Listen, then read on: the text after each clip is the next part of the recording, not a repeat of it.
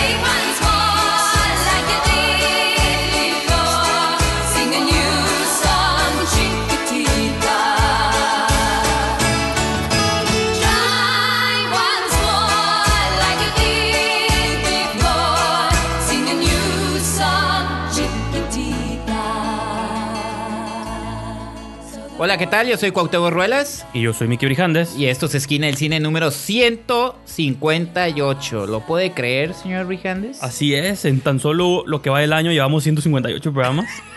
Hacemos 15 al día, ¿no? ¿Lo pueden creer? Este, seguidores, que espero que. Espero que haya varios seguidores. De hecho, eh, quiero mandar un saludo a, a dos de nuestros seguidores que han estado ahí. Este. Juan Antonio Pantoja. Este. Y también Christopher Nungaray. Eh, Omar González. Bueno, es que Christopher Nungaray es en Face. Pero realmente Omar González. Entonces, un saludo que nos. Tiene seudónimos, güey, no, no, lo, Ajá. no lo destapes aquí, güey. Y pues también un saludo a Salvador Díaz, ¿no? Que siempre ahí, ahí anda. Y a todos los, a todos los demás, pues la verdad sí, aprovecho esto porque sí me gustaría, los invito a que si están escuchándonos en esta nueva etapa de Esquina del Cine, pues también nos, este, nos gustaría saber su opinión, qué opinan, cómo se sienten con este nuevo formato.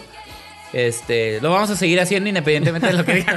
No, sí, no, lo que pasa es Pero que... sí está padre, ¿no? Que también lo- comenten. Lo hemos comentado muchas veces de que siempre pasamos por etapas de cambio, de exploración y todo, entonces... Pues es una de tantas y como lo decimos, lo habíamos dicho, creo que no sé si lo habíamos dicho aquí al micrófono o fuera, pero pues ya teníamos ganas de hacerlo. Una, porque nos da pues los costos de producción pues son más sencillos. Sí. El programa, o sea, en dos días o menos ya lo tenemos en línea. Y también lo que para mí lo más importante, que ahorita no va a reflejarse eso, son los la posibilidad de tener invitados, ¿no? Ey. Que puedan comentar este, las películas con nosotros, porque también, pues ya llevamos que cinco años, ya nos conocemos, decir. Seis, ¿no? Sí, sí, ya nos conocemos todas nuestras opiniones y todo, entonces... Ya sabemos que Sí, usted sí. es un misógino. No, que- este... Entonces, puro No, cine eso aquí. no hay que decirlo Cin- menos en estos- cin- Cine puro. De hecho, aquí traigo noticias al respecto. Más pero bien, bueno, que estamos siguiendo la línea de eso. Pero, Ajá. pues sí, la idea es que haya otra gente, otras opiniones. Incluso, y no nomás tienen que ser porque también hemos estado invitando colegas que son críticos y que tienen otros medios y plataformas, pero también personas comunes, cineastas, este, guionistas, actores, cualquier persona que sienta la necesidad de comentar o decir, ay, quisiera hablar de esta película, bueno, de los estrenos, obviamente. Claro. Eh, pues están aquí las puertas abiertas. Ustedes, pues nomás escríbanos Ajá. o pónganse Ah, en contacto eso, eso. y pues ahí nos agendamos para que tengan la chance de venir y pues comentar al final lo que nos gusta a todos, hecho, que es el cine, ¿no? Qué bueno que lo dijiste porque, ah, bueno, estos seguidores que mencioné, este, Omar González, eh, este, o Christopher Nungaray. El único requisito es que no los Juan intimide Pantoja. el micrófono. Ajá, y Salvador Díaz, entre otros. También por ahí está Edgar Tierra que nos sigue. Ah, sí. Yoko. Yoko también. Este, si quieren venir al programa, nos ponemos de acuerdo y lo más que queremos nosotros es precisamente compartir la, la opinión, ¿no? Entonces, eh, nada más eh, quise empezar con eso. Entonces, señor Rijandes, si quiere, damos inicio con este episodio. Fíjate, ya cuatro episodios en nuestro Sí. nuevo formato, que rápido pasa el tiempo. Pero si quiere, iniciamos.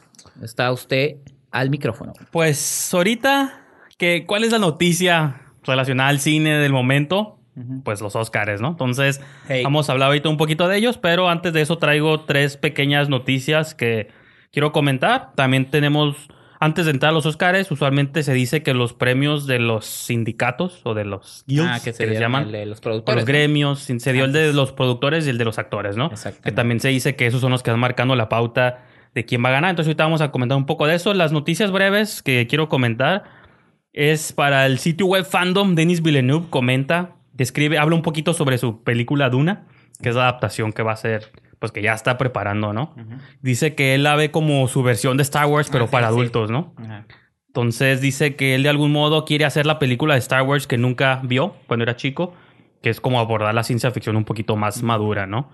Pero que no es ciencia ficción, que no se aferre. Bueno, y que... Fantasía. Sí. Y también habla un No, poquito de que pues a él le gusta la primera versión, la de Lynch, y pero que también le habría gustado con ver lo que hubiera hecho Ujú. con todo esto. Y también habla de esta idea de todas las imágenes. Hay un documental que de Sí. hecho lo llegamos a comentar alguna vez. Dune. Este, que debería estar en Netflix, no sé Muy por qué bueno, no está. Es de esos documentales que bien Sí. podría estar ahí.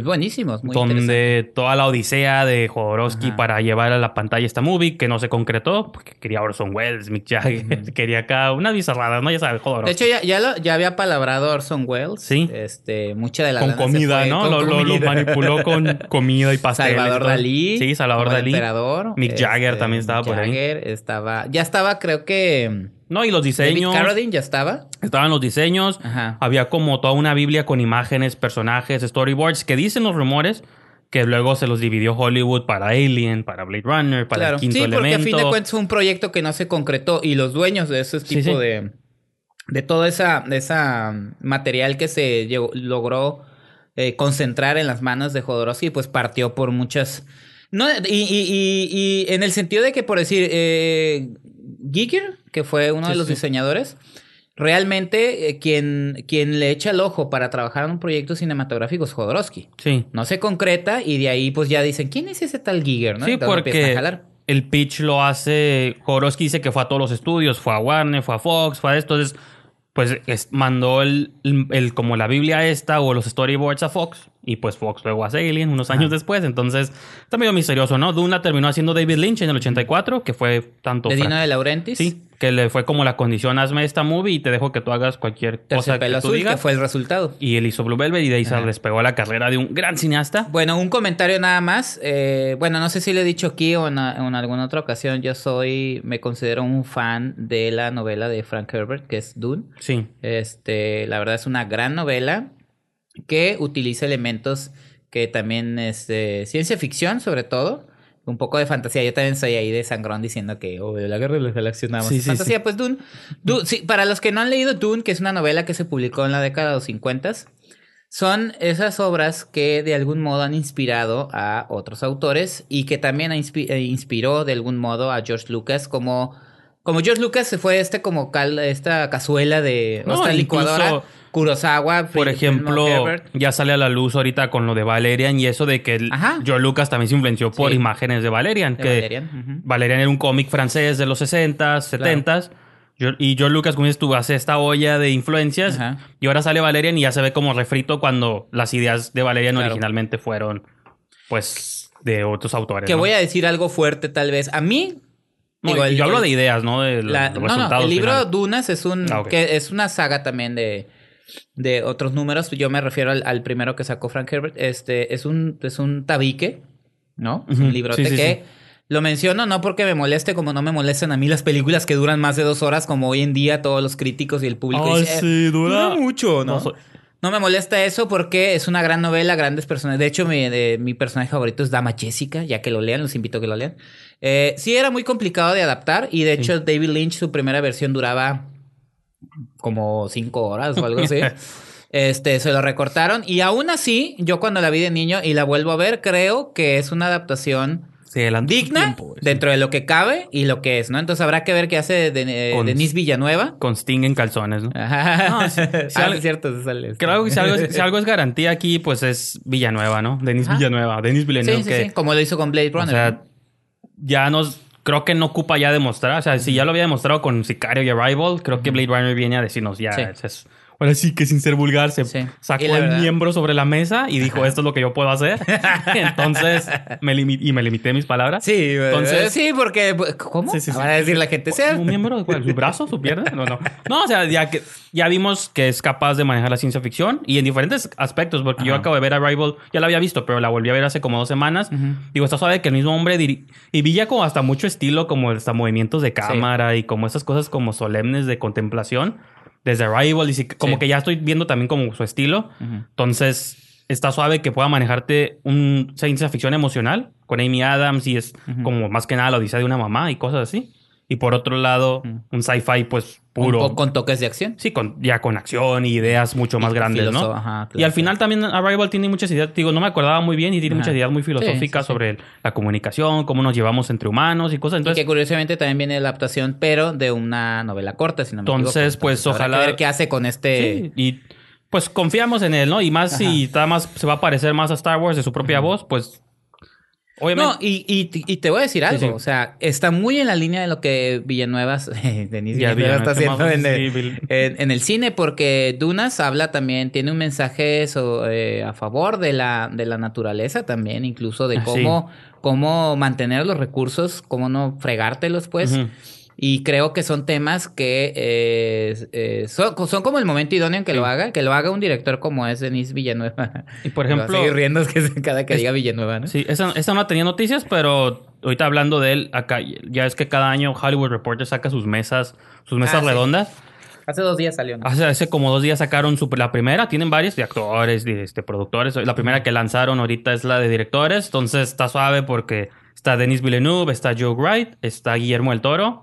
Patty Jenkins. Patty Jenkins, Angelina Jolie Gerwig. y. Angelina Jolie, ¿no? Que Ay, su movie no la he visto, Gerwig. me dieron ganas de ver la movie nomás por verla ahí platicando de ella. Que no pasó nada. La ¿no? de Ki- First They Kill My Father, que está en Netflix, la voy a ver yo creo el fin de semana y luego la comento el próximo Que no show. pasó nada en cuanto No, cuanto pero a premiaciones. No me- estamos diciendo que es una mala Me película. recuerda como esta película que hizo Netflix con Idris Elba, la de... Ay, no me acuerdo el nombre. ¿Con Kate Winslet? No, Idris- la de Netflix, producción. que- O la de Base of No Nation. Beast of a Nation, que también Sí. era muy buena y pasó un poquito de Cari desapercibida, ¿no? Fukunaga, que es un gran Ah, sí, director sí, y un también. gran guionista Sí, también. ¿eh? entonces, pues, digo, a ver si el fin de semana la veo y luego la comentamos la próxima semana. Sí. Pues, pues ya está en Netflix, ¿no? La pueden Sí. checar ustedes. Y pues digo, vean esa mesa, es como una hora, pero siempre se suave ver a directores hablando entre ellos y agarrando cura. Y Guillermo del Sí, Toro, sí, pues sí. siempre se roba todo donde aparece, sí, ¿no? sí. Y Angelina Jolie estaba maravillada con él. ¿no? Sí, pues sí. Entonces, hablando de Netflix, el CEO, el presidente de Netflix, Red Hastings, defiende Bright. Dice que independientemente de lo que opinemos nosotros los críticos, que a nosotros sí nos gustó, pero Sí. mucha No, de crítica, hecho, mucha de la crítica chingona que no somos nosotros, este, pues la catalogó tiene un 26% en Rotten Tomatoes, ¿no? Sí, bueno, sí, al momento de la publicación, no sé si haya subido o bajado en estos días, pero pues él dice que realmente eh, Netflix cada vez migra hacia el mercado internacional. La mayoría de las críticas han sido en el idioma inglés o de críticos en Estados Unidos. Así que a cierto punto está diciendo que no les interesa lo que opinen los gringos, que es un fenómeno que ya está viendo no solo en Netflix, en todas las películas, ¿no? Pacific Rim 2 existe porque en China le fue bien.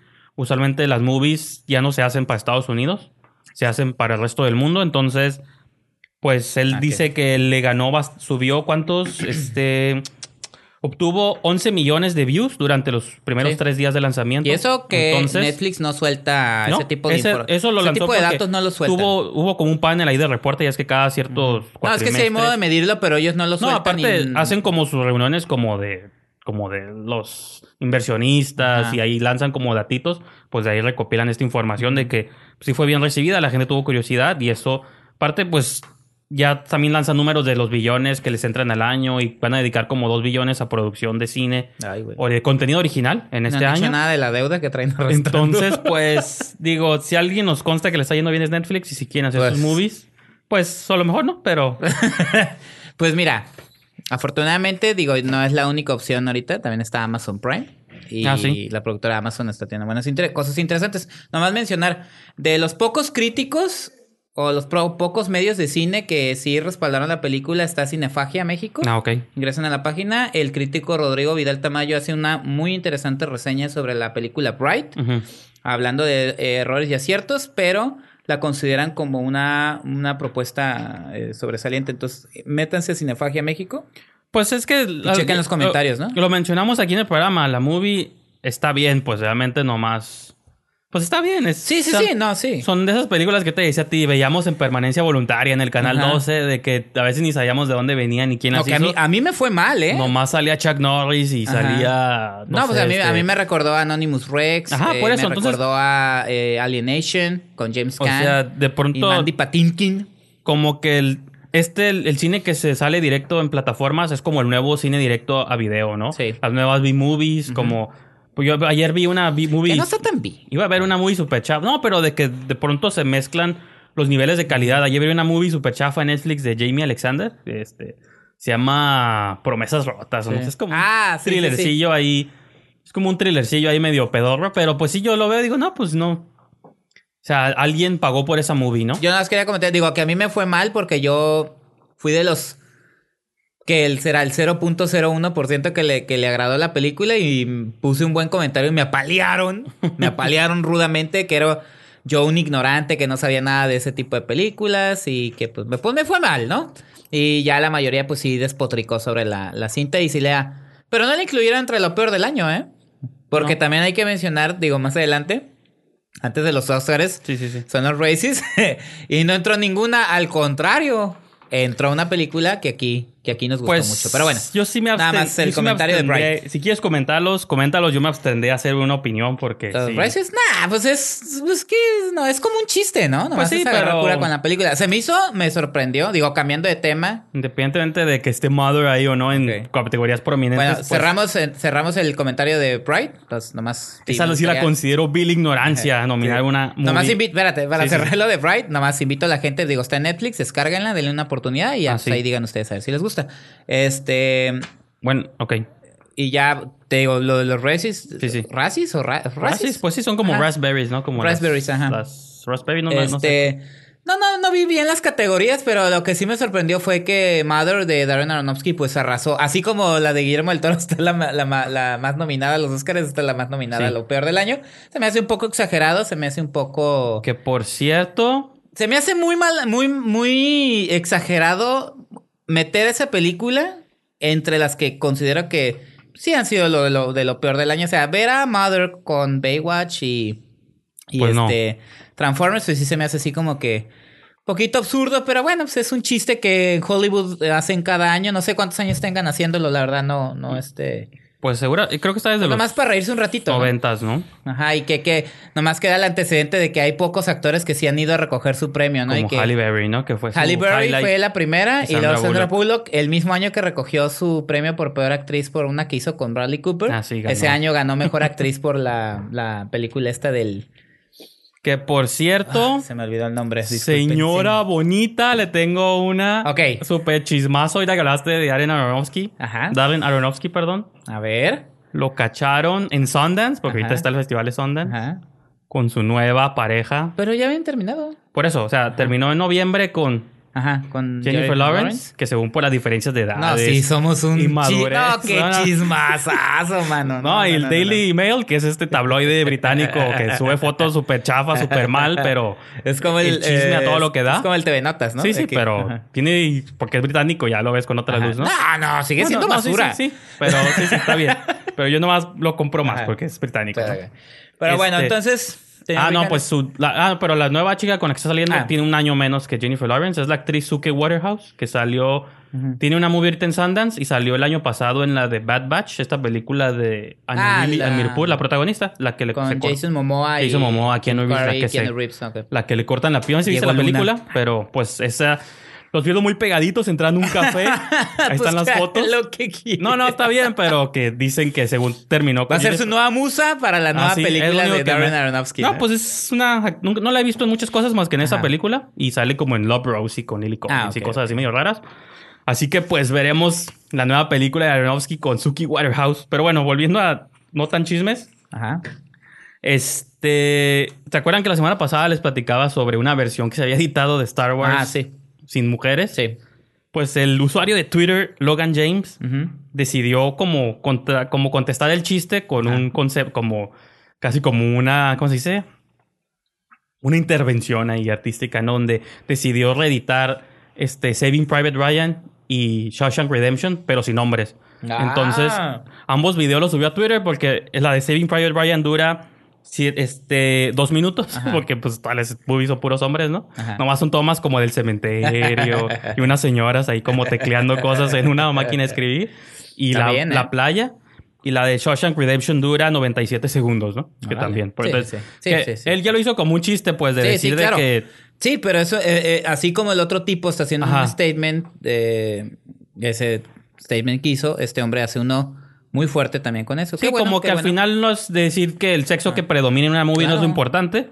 Claro. O sea, porque al final te vas a quedar con clips de dos minutos, Ajá. sino más bien, pues son las, así son las movies y no hay que tomarse esto No, como tan no, en serio, Y el talento no, no, no tiene que ver nada con género. Digo, hay, así como hay cineastas sumamente talentosas, también hay cineastas que son muy malas, así como hay cineastas muy buenos y cineastas hombres muy malos. Así es. Este, no, no hay que ponernos en ese plan. Qué feo, qué fea sociedad somos, señor Rijandes. Ya sé, y yo aquí dándoles spotlight. Ya sé, ¿no? Qué feo. Somos pero- un tabloide ya y también somos, acá hablamos de las malas noticias. Pero- como dijo, como dijo Villescusa el programa pasado, ese rincón donde se juntan los supremacistas, Los supremacistas, y cos- la sí. gente fea. Y Que, entiendo. por cierto, les mandamos un saludo Ah, al sí, señor sí, Villascusa que no van a estar que Hoy no- tenemos otro invitado que ahorita va a entrar en unos es. cuantos minutos. Hablando de invitados. Este, y pues también hablando de directores, productores y todo esto, se llevaron a cabo los eh, dos de los premios importantes de los guilds, los sindicatos, gremios, no sé cómo les Ajá. gusten llamar. Y el de actores. El de productores y el de actores, que son, son poquitos premios, pero son nomás a las categorías específicas. Pero el de eh, actores lo que te establece, que era lo que habíamos comentado hace como dos episodios, es, por si el de actores te establece ya quién se va a llevar al Sí. el de mejor actor, que, que prácticamente ya sabemos, ¿no? Gary Oldman, Francis McDormand, Sam Rockwell y Alison Alison Janney. Sí, y que por cierto, bueno, empezando con ese, iba a empezar con otro, pero sí, este, el mejor actor, eh, papel principal, gana Gary Oldman.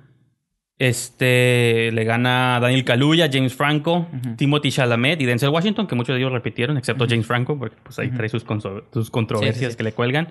En lo actriz borraron, ¿no? principal gana Frances McDormand, le gana Judy Dench, Sally Hawkins, Margot Robbie y Saoirse Ronan. En actor de soporte gana Sam Rockwell, ya lo habéis mencionado. Le gana Steve Carell, Willem Dafoe, Woody Harrelson y Richard- Jenkins, perdón. Y en actriz de soporte gana Alison Janney, que es la favorita. Sí, que es la favorita. Le gana Laurie Metcalf, Que la, a Alison Janney le está pasando lo que le pasó a Viola Sí. Davis con Fences. Holly Hunter, Hong Shao, que es la de Downsizing, ¿te acuerdas? Que estuvo nominada aquí como mejor actriz de soporte. Mary J. Blige, eh, Outstanding Performance, este, mejor este, actuación de un ensamble. Que Ah, usualmente dicen que la que gana ese premio Exacto. es el que gana Sí, Best es que eh, aquí como no, aquí se premia únicamente la actuación Sí. en tele y en cine. Sí, sí. No, perdón. Eh, sí, Sí. en tele y en cine, perdón. Y eh, el equivalente, aquí no dan premio a la película, No, le dan premio al ensamble act-. Entonces, el equivalente que ya pasó con Spotlight Sí. en su momento. Tenía buen ensamble. No sé si Birdman ensamble, también haya tenido. Es el que gana eh, mejor película. Y lo curioso es Entonces, que, por ejemplo, aquí no, está- no estaba Shape of Water, que esa es tan mejor película y que Pero todos no dicen tiene- que es, ajá. pero pues gana tres billboards en el ensamble, o sea, en el elenco. Ajá. Y ahí su competencia era The Big Sick, que no está en los Oscars, en mejor película. Get Out, sí está. Eh, Lady Bird, que también sí está como mejor película. Madbound, que no está como mejor película en los Oscars, pero aquí también estaba. Entonces, pues según dicen que esa va a ser.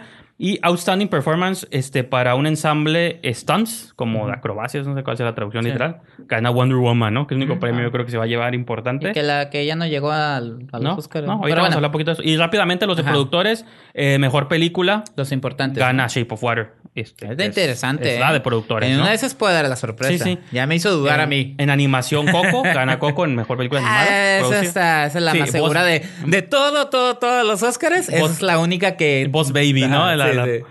Este, en, bueno, televisión, pues Handmaid's Tale ganó tu serie No. favorita.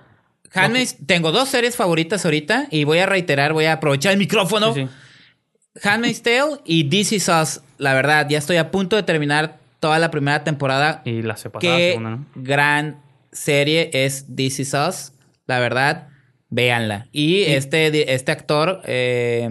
Kelly J. Brown, Sí, sí. este... Que ha ganado un par de premios, ¿no? No, ¿cuál Todos. par? Arrasado, sí, ya este año solamente le falta el Emmy, que es el equivalente al Oscar televisivo, pues entonces, pero ya tiene Globo de Oro, tiene Critics, tiene Actors, tiene creo que mm, en Producers, no, ¿verdad? Producers es de cine nada más. No, no sé. Bueno, y aquí yo nomás anoté bueno, los pero ya de tiene cine. tiene Globo, tiene Critics Choice Award y tiene Actors Guild Award. Pero, por ejemplo, un dato interesante es que en televisión de larga duración gana Black Mirror en la temporada 4. Ay. Este, Annabelle Jones y Charlie Brooker, Interesante. que son los productores y el creador. Está bien, está bien, validan ahí No, el se hace trabajo. curada porque salió a finales de año Ajá. y gana un premio como mejor este programa long form, no sé cuál sea, pues largo, ese creo no sé si lo tienes tú, no creo que te lo haya pasado, pero sí este ajá, ganó Black Mirror, eso me da mucho gusto porque yo también digo que fue mi temporada, mi serie favorita de, Ok. del 2017. Veo tres series, entonces de las tres pues esta fue la que más me Sí, gustó, sí. ¿no? Yo ya, bueno, vi, vi- he visto varias, no todas las que yo quisiera. Este, estoy tratando de este, ser, eh, eh, terminar This Is Us de Dan Fogelman. Este, qué bonita serie, la verdad. Así como usted hizo lo de los chismes, yo voy a hacer mi comentario de qué bonita serie, señores. Entonces, dense chance. Ya hemos visto muchas series darquetas. Y voy a, voy a respaldar el comentario que hizo un, un gran crítico de cine que es Mario Sekeli. Dice, ya déjense de ver series de narcos y de criminales, dense chance de ver Us". Entonces, estoy de acuerdo con Mario Sekeli. Dense una oportunidad. Es una muy, muy buena serie, la eh, sinceramente, y no se van a arrepentir. Yo la estoy viendo en Amazon Prime, pero eh, creo que ya están transmitiéndola en Fox Life, si no me equivoco.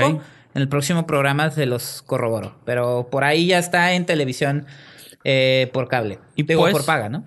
Y pues la mañanita del martes yo estuve ahí despierto a las 5:20 de la mañana, Ah. este esperando Ah, para, ah, sí, a que sí, lanzaran las novenas, que siempre ya es una tradición, ¿no? yo desperté y vi su, vi su post en Facebook. Ah, sí, cierto. No, pues sí, digo, ahorita vamos a comentar grandes rasgos. Ya en un par de programas más vamos a hacer nuestras quinielas, van a venir gente, vamos a hacer apuestas y a ver quién se quita la ropa y quién le paga el corte de cabello. Quien se corta quién. la barba. Que yo ya lo hice antes, antes de que me obliguen a mí a hacerlo. Este, entonces, pero pues creo que vamos a mencionar algunas de las sorpresas, opiniones, películas que a lo mejor sentimos que les que ningunearon como Wonder Woman, Sí. que no está en nada, cero, ni en, Pues- ni en categorías visuales, ni en Ningunearon efectos. esa, ningunearon Florida Project. Florida Eh, Project, nada más excepto Willem. Dafoe, pero sí, pues también Me ningunearon a Logan, pero pues hizo, según... está en guion, ¿no? Según la, la, la revista Cine Premier, eh, Logan hace historia porque es la primera vez que nominan por guion adaptado a una película de superhéroes, porque hay que saber que todas las películas de superhéroes se consideran guion Sí, adaptado. porque están adaptadas de un cómic. Exactamente. En este caso, está inspirado en la novela gráfica de Mark Miller, The Old Man Logan, sí. de la que toma algunos, algunos, Elementos, algunos no elementos. Este, y James Mangold y otros dos guionistas hacen este. Me da gusto, James Mangold se me hace un, un gran cineasta, porque él- no lo han valorado como es, siempre lo han tachado como Bueno, director es que de encargo, pero realmente tiene grandes obras. Tenía dos películas de Wolverine que no hablaban Sí. bien. Es que sí es chambero, Él. James No, sí. Mangold, pero de repente tiene Copland, Sí, sí. Girl Interrupted, este, la de eh, Yuma. Ay, Y, eh, to Yuma. Ajá, esa con Russell Crowe y este Ben Foster y Kristen Bell. Este tiene por ahí también. Bueno, no, a mí la anterior de Wo- Wolverine no me gustó, pero esta sí me, me encantó. Entonces, por cierto, nada que ver, pero no me acordé ahorita en la, la mesa redonda esta donde sale que les mencionaba de Hollywood Reporter. Guillermo del Toro dice que se va a tomar un año sabático de hacer Qué cine, bueno. pero que va a sacar, quiere sacar dos libros. Ajá. Me recordó como este libro que alguna vez sacó True Thought con Hitchcock, que son conversaciones entre un director, entre directores. Dice quiere sacar dos libros, uno, una conversación con George Miller. Ajá. Ah, qué O padre. sea, que él quiere hablar sobre el craft de hacer cine, ¿no? Claro. Este, no tanto sobre historia ni nada, sino por qué hace lo que hace, las tomas, cómo llega a ciertas ideas. Y la otra con Michael Mann, como Ah, que esos padre. dos libros, sí que para él son directores. Otro director Sí, por eso. me- menospreciado. Me acordé ahorita porque no sé, por alguna, hice la conexión Ajá. de que dice que... Que él- inclu- pero incluso Michael Mann ha tenido nominaciones al Sí, Oscar como eso- mejor director. Eso lo menciona él, pues, de que él cree que son dos directores Sí. que se esmeran demasiado en el arte de construir Sí. películas, ¿no? Que es como lo que le llaman el craft, pues, ¿no? Todo esto.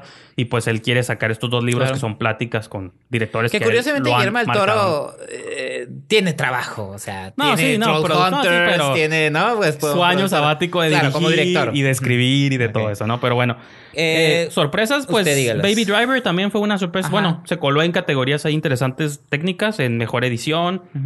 Este, no sé, pues es que creo que vamos a guardar, mencionarlas todas Sí, sí, sí. en- para programas más adelante. Yo nomás sí quiero hacer una mención, un comentario, la verdad me está... eh, sí me molesta. Otra vez le voy a decir, yo, yo ya no me molesto, yo nomás sí. me entristezco, me entristecen los comentarios que siguen atacando a Lady Bird y a Greta Gerwig, que no merece estar ahí, que es cuota de género, que tampoco, que no, que no ¿La se de puede Out? decir eso, la ¿Get de? Lady Bird, Greta Gerwig. Ah, ¿es género? ¿O dices, ah, dices por la, director, la dirección? Porque es la directora Sí, sí. que tenían que nominar, que nada que ver, la Mira, verdad, no, me- a mí no, me molesta. perdón. No, a mí no me molesta. Me- se me hace no me molesta, contradictorio de pero los sí. que lo, pero no, sí, se sí me lo hace veo. contradictorio de los que lo, Sí no, lo veo. ¿por qué? O sea, entonces siempre que vaya a haber una directora, O sea, siempre es una cuota. No pusieron a. No, pues no sé. Pues no pusieron a Patty Jenkins porque su película es menos. es como de superhéroes, pues no está bien vista. Lady Bird, mínimo, es la que está más suave de todas. O sea, yo no.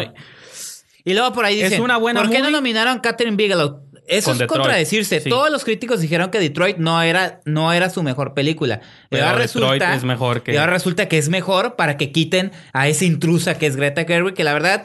Y luego dicen, no, es que es una película que no, no tiene como la... No, no la intensidad, pero... Mira, Ahora resulta que todo el cine tiene que ser intenso para ser considerado para los Oscars. Perdón, digo, no, tampoco. Es- Bueno, nada más, me entristece. Es, Sí, por ejemplo, es que creo que, fíjate, curiosamente, bueno que te fuiste a esa categoría porque para mí es de las. No sé qué o sea, sí sé qué va a pasar, pero también no sé qué va a pasar porque siento que sí está muy ¿De reñida. director? Sí, o sea, el claro es Guillermo del Toro. Sí.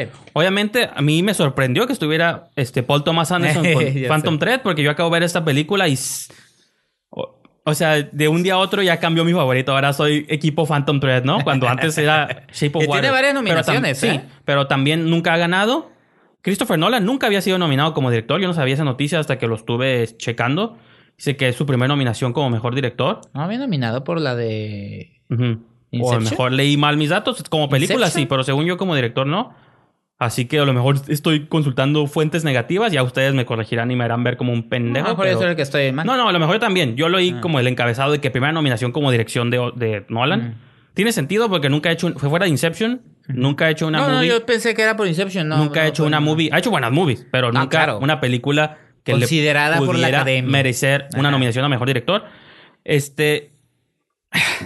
Jordan Peele me gusta, Lady Bird me gusta, Greta Gerwig, pero Ah, no, sé qué no, tan forzadas siento esas cuando no he visto a la ma- Por ejemplo, Sean Baker y Florida Project. Ahora resulta No, que no, no. porque Greta Gerwig es mujer y que porque Jordan Peele es afroamericano. No, por favor, no. No, no, pues no, sé, es que no el- sé. No reduzcan Es el yo no- talento. Yo no, quiero reducirlo tampoco. El pero- talento de dos, para mí. Porque también puede si Guillermo es mexicano, pues también Y puede luego estar ahí, ¿no? aparte, o sea, no son tipos sacados de... de- No, yo que sé no que lo no. conozca el mainstream es diferente. Greta Gerwig tiene años trabajando como co-guionista, como guionista, co-guionista con eh, Noah Baumbach, eh, como actriz. Jordan Peele tiene años trabajando como actor, como guionista de comedia, como productor. Y ahora resulta que ay, vinieron aquí, ahí está bien, para que no digan, ahí, ahí, métanlos, métanlos. Yo no sé, Ah. yo no sé. Yo digo, yo que James Franco no está como. Bueno, ya Bueno, lo, lo vetaron. por qué no está. Lo vetaron como actor Sí, y ya también como vetaron. director. O sea, Que dicen que lo vetaron y metieron a Denzel Washington, ¿no? con que a pesar de, que Washington. yo no fui tan fan, al rato comentaremos de tres billboards, tampoco está Martin McDonough, que eso también mucha gente pudo haber sorprendido. Eh, Steven Spielberg no está por The Post, o sea, me refiero que no la hemos visto Ah, tampoco, bueno. no puedo opinar. Otro comentario que también A hacen ver. sobre Steven Spielberg. Que lo ningunea la academia. Por favor, Steven Spielberg tiene dos Oscars como mejor director. No, y por ejemplo, otra, hablando de ningunea, ahora sí que ya lo que sí parece un chiste es que mejor actriz es otra vez Meryl Streep. ah, bueno, eso que sí le es quite el lugar a otras actrices que pudieran Sí, haber estado. Pero que ni siquiera se actriz van a dar. No, no se lo van a dar. pues. Por lo- le está quitando el reflector a lo mejor a una posible actriz que, Sí, sí. que- necesitemos eh, es- estarla viendo o algo así. Ajá. Mm, otra cosa que no me. Te digo, no me. Por ejemplo, para mí la actriz Vicky Creeps, que sale, es la, la que sale opuesto a Daniel Day-Lewis en Phantom Ah. Thread. No, yo creo no que he es- visto, perdón. Yo creo que él, es- pues él es el actor conocido, pero siento que ella hace una muy buena actuación también. De hecho, casi la, o sea, la movie es sobre los dos, pero creo que ella es la que tiene una de las transformaciones más interesantes. Ujú. Pero pues no es Meryl Streep, entonces creo que es Sí. un lugar que puede haber estado. Para mí también la mamá de Florida Project, que aunque no es actriz, pero pues como es modelo de Instagram también. Yo No les merece, ¿no? No les merece. Entonces también eso yo lo encuentro de pronto Bueno, ligeramente es- problemático. Son, Ajá. digo, son opiniones mías, pero pues sí, son. Sí, a mí lo que me da risa es que siempre va a ser lo mismo. Siempre. eh, ahora, ahora resulta que también Guillermo del Toro. Ahora Guillermo del Toro, ahora también es un pendejo, ¿no? No, no, no. No, es su mejor movie. No, no, ya hay, no, a No, lo que voy sí, es que y ya hay comentarios Pero sí es su mejor movie. de que si no lo hubieran, si no lo hubieran nominado, no, es Guillermo del Toro. Sí, sí, sí, sí. Ahora, como ya tiene tres nominaciones, pi- ni es su mejor movie, está mejor el laberinto del fa. O sea, No, y- nunca tienes a gusto a nadie. fíjate que Yo creo un- que deberíamos estar acostumbrados a que así juegan estas cosas. Y, y que eso es lo que ¿No? molesta cuando la gente menciona eso del fauno, de que Claro. Laberinto del Fauno ni siquiera estaba nominada a mejor película. Era Mejor eh, película en- en habla extranjera, en Eso es como, o sea, sí, se coló entre mi- miles de películas Ajá. de todo el mundo, Mejor. pero, o sea, no tiene, esta tiene 13 nominaciones, es la que más, o sea, esta sí es, y hasta yo me atrevo a decir objetivamente, es su mejor película No. de todas las que tiene. Pero ¿sabes quién dice todo eso? La Y- crítica en México. O sea, la otra porque se quieren quedar en el culto siempre eso Sí. de que no, el fauno era mejor. La O ni siquiera crítica- estaba en mejor película, no estaba en dirección, no estaba estaba como extranjera y Sí. porque pues se coló y sí estaba buena. No, Pero es que la crítica en México, en Estados Unidos, están convencidos de que Guillermo del Toro se merece sus tres nominaciones. Digo, aquí pues, también. es de las mejores movies de los 17. Aquí también, o sea, pero ya surgieron los comentarios de que no es su mejor movie, está mejor el Hellboy laberinto 2. del fauno, No, ¿eh? Hellboy 2. Que No. la- Son- el Pacific Rim. Y es, no. sí son cultistas. Este, Crimson Peak eh, no, No, fue bueno. valorada en su momento. Yo, sí- yo soy de los que dicen eso. Pero. Ah, es un no, decir, no, es un decir. Pero a lo que voy es, pareciera que no conocemos que así juega la academia. O sea, juega a lo popular, juega al, al momento. Este, esto también, dicen, la, la, el trabajo de tantos años de Guillermo del Toro, ahora, eh, eh, ahora con el Oscar, pues es nada más como la culminación, eh, De no una- culminación, perdón. Culminación en cuanto a premiaciones, es lo que me refiero. Nada más como darle ya el espaldarazo. Hollywood, como tal. Por eso. La industria donde él trabaja. Ajá, sí. Él no hace cine mexicano, para los que creen. Pero, por ejemplo. Él trabaja en la industria a, de Hollywood. A, a diferencia de directores como Martin Scorsese, donde se dice que Departed, no, y los podemos decir, no es su mejor movie, incluso. Ya la volví a ver, ese está curado. incluso des- bueno, o lo mejor, pero incluso después ha hecho mejores movies, como Lobo de Ah, no, Street, claro. para mí es una Taxi gran- Driver. Taxi Driver es un- Taxi no envejece esa película, y es del Pandillas 70 y- de Nueva York, o sea, me refiero que sí, Taxi Driver está muy curada. Sí, está Aunque sea muy un cabrona, sí. decirlo, pero sí, es Sí, una cobra maestra. Sí, es pero, una por ejemplo, en la cara. Creo que a diferencia, por ejemplo, de un Martin Scorsese, Guillermo del Toro, que claramente su carrera, todo lo que ha hecho, y él lo ha dicho, yo también estoy como parafraseándolo a él, lo ha empujado a hacer esta movie, como que siento que su interés por los monstruos, por las historias de amor de entre criaturas, Sí. su estilo, su técnica, su, hasta su discurso, creo que toda su carrera, y hasta él lo ha dicho, repito, se ha empujado a hacer esta movie. Yo Sí. creo que es objetivamente su mejor película, la que está más No, no, inteligente sí. armada visualmente, este, en técnica, el, el soundtrack. Sí, o sea, yo sí. creo que, y a pesar de que me gusta Crimson Peak, me gusta Pacific pero estamos Rim, hablando de Yo soy apologista. de un director o sea, en su- Pacific Rim no es una Best Picture. Ajá. Crimson Peak Ah, no es una Best Picture. Pues, Ni Hellboy. Que yo la amo. Hellboy no son. es por eso que yo digo que él nunca había hecho nada. Pues de él, pues, ah, bueno, sí, pero Bueno, no, sí. pues Hellboy, Blade, las hizo de él, pero. Cronos, el espinazo era- del diablo y pero Laberinto del Fauno. seguían siendo películas extranjeras, entraban Pues siempre sí. como cine. Pero a lo, a lo- a lo que voy es que pareciera que, este, sí, sí, sí, digo, afortunadamente este es un, este es un país libre. Ah, sí. Y cada quien opina lo que quiera. Nada más me da risa que pareciera que cada año siempre viene la misma discusión. Si son so white, si, si por Ahorita es qué Time's meten- Up, ahorita es Time's Up. Ajá, no, ahorita es mujeres. porque meten a Greta Gerwig, o sea, pero pareciera que no, no, no, no, no, no sé, no fuera nuevo, ¿no? O sea, Hollywood así juega sus cartas. Es, el, es el momento, eh, eh, o sea, su- su- es, es, es el reflejo del momento que la industria de Hollywood como tal está viviendo, ¿no? Pues por eso ganó el pasado año Moonlight, en mi opinión, porque era un Antepasado. tiempo. Ah, no, No, sí, pasado, pasado, sí, pasado, sí, Moonlight. sí. Que, no ganó la de La La Land. Sí, sí, sí, perdón, perdón. Este que pues, eh, por ejemplo, ahorita Pero hablando. para mí sí lo merece Greta Gerwig. No, pero por perdón. ejemplo, ahorita hablando de Time's Up y todo esto en cinematografía y su historia también, la fotógrafa de Mudbound, Ah, Rachel sí, Morrison, que es la primera mujer que está nominada a esta Qué categoría. fea noticia porque no, no puedo creer yo que en tantos años de industria No, pues, de es- cine esa es la discusión. sea la primera mujer Por en eso, hacer pero. fotografía. pues, qué, no es- qué terrible, qué no- terrible. Bueno, en hacerla, en estar en nominada. estar nominada, perdón. Ah, por eso. Que por eso la En fotógrafa. hacerlo no es. Es la en fotógrafa de Black Panther también, así que. Pero te digo, qué muy- terrible que, que... Ahí te das cuenta que Hollywood es una payasada, oye. O sea... Es- y lo estoy diciendo a favor. que me da mucho gusto es que por sea, eso- Y se me hace triste que sea la primera vez. Es por eso que cuando dices lo de Greta Gerwig, de que es cuota nomás, sí, pero Y- también lo tienen que hacer porque. Y mujer blanca. Ah, si Bueno, le quieres porque- poner ahí. Porque, bueno, la directora. Ajá, pero me refiero a que. Pues también, o sea, lo tienen que hacer, pero también está bien que lo hagan porque si. Para bien o para mal, si abre puertas, abre opciones, abre el panorama y ahorita con hashtag Times Up, Me Too y todo esto, pues sí lo tienen que hacer. Pero bueno, en esa categoría está Roger Dickens, Blade Runner. Pero no lo quisiera ver así, ¿sí me entiendes? Lo Sí. quisiera ver como una, un reconocimiento a su talento que lo tiene. Ah, de es las que- dos. es que yo de no la sé, directora de digo. fotografía y de Greta Gerwig. ejemplo, realmente yo no sé, pues, por ejemplo, es lo Sí, que sí, se sí. dice de James Franco, no está en mejor actor. El mejor actor quedó. Pero ¿sabes qué? Me estoy contradiciendo porque estoy diciendo Hollywood maneja las cartas conforme al momento. Entonces, tienes razón. Por eso. ¡Ah, es que- no! no, no, no, pero por no, es que, por ejemplo, James Franco, que estuvo a la cabeza en varios, ganó de hecho el Golden Globe, aquí ya ni siquiera figuró y no saben si fue porque Bueno, la controversia lo sacó y en su lugar entró. ¿Quién fue Denzel que- Washington. Denzel Washington. No, Denzel Washington fíjate que sí estuvo en los SAG. Hago la comparación. Creo que es Daniel Day-Lewis el que entró aquí que no estuvo en los SAG. Sí, dijeron, si vas a sacar Porque a aquel, mete a alguien chingón, yo incluso creo. hasta ¿no? Daniel Kaluuya estuvo en los SAG, que eso yo no me, me acordaba el dato, Sí. que es el protagonista de Get Out, que pues está suave que esté, realmente son de esas películas que por mí si se quedaba en el culto y en el género yo no hubiera estado mal, pues creo que es el tipo de película que es, pero se me hace muy raro que haya pasado mejor película, mejor director, mejor actor. O sea, no sé tú qué opinas al respecto de que sí es una movie que lo merece o no. Get Out. Pues es que de repente, aunque el, eh, la academia y Hollywood esté a la moda, también hay talento que no puedes negar que existe. En Ujú. este caso. Y que Daniel Kaluuya, eh, yo no me acordaba que ese también sale en Sicario, es el que salió opuesto a este, Emily Blunt. ¿A poco? ¿Es él? Sí, es su compañero. También sale en un episodio de Black Mirror. Sí, sí, sí, sí. Entonces, pues es un actor que ya estaba ahí, no es la primera Eh. vez, no salió como de la nada, como podrían creerlo. Y en Entonces, Sicario es un muy buen sí, personaje. pues sí, ¿eh? es el que tiene el sentido común ahí de Sí, que, sí, le- Y que lo terminan queriendo- sacando. Sí, sí. Porque está ahí interrumpiendo la, la, la movida de Entonces, estos. ¿no? pues, en- vamos a hablar de guiones. Guión original, eh, The Big Sick, Get Out, Lady Bird, Shape of Water y tres Billboards. Ahí pues, las, ah no, eh, The Big Sick, me da gusto que esté ahí. Sí. Este. Eh, y en adaptado, pues ya habías mencionado Sí, un poquito Logan, ¿no? Que está Sí. Call Me By Your Name, El Artista del Desastre, Logan, Molly's Game. Ah, que es el único que le dieron a la artista del desastre, ¿no? Bien adaptado. Sí. Y Mudbound, ¿no? Ah, sí. Esta película que no, no, no, este... Pues aquí no hay fechas de estreno. No, no, no. Probablemente pase lo mismo que con Fences de Denzel Pero, por Washington, ejemplo, ¿eh? ya apareció Que en- terminó estrenándose en Apple TV y en Cinepolis Click. Por ejemplo, ya hay varias. Este, Phantom 3 ya tiene fecha de estreno aquí a Ah, finales de febrero. Entonces, pues. Para Ah, él, va a ser muy oportunidad de verla otra vez. Ok.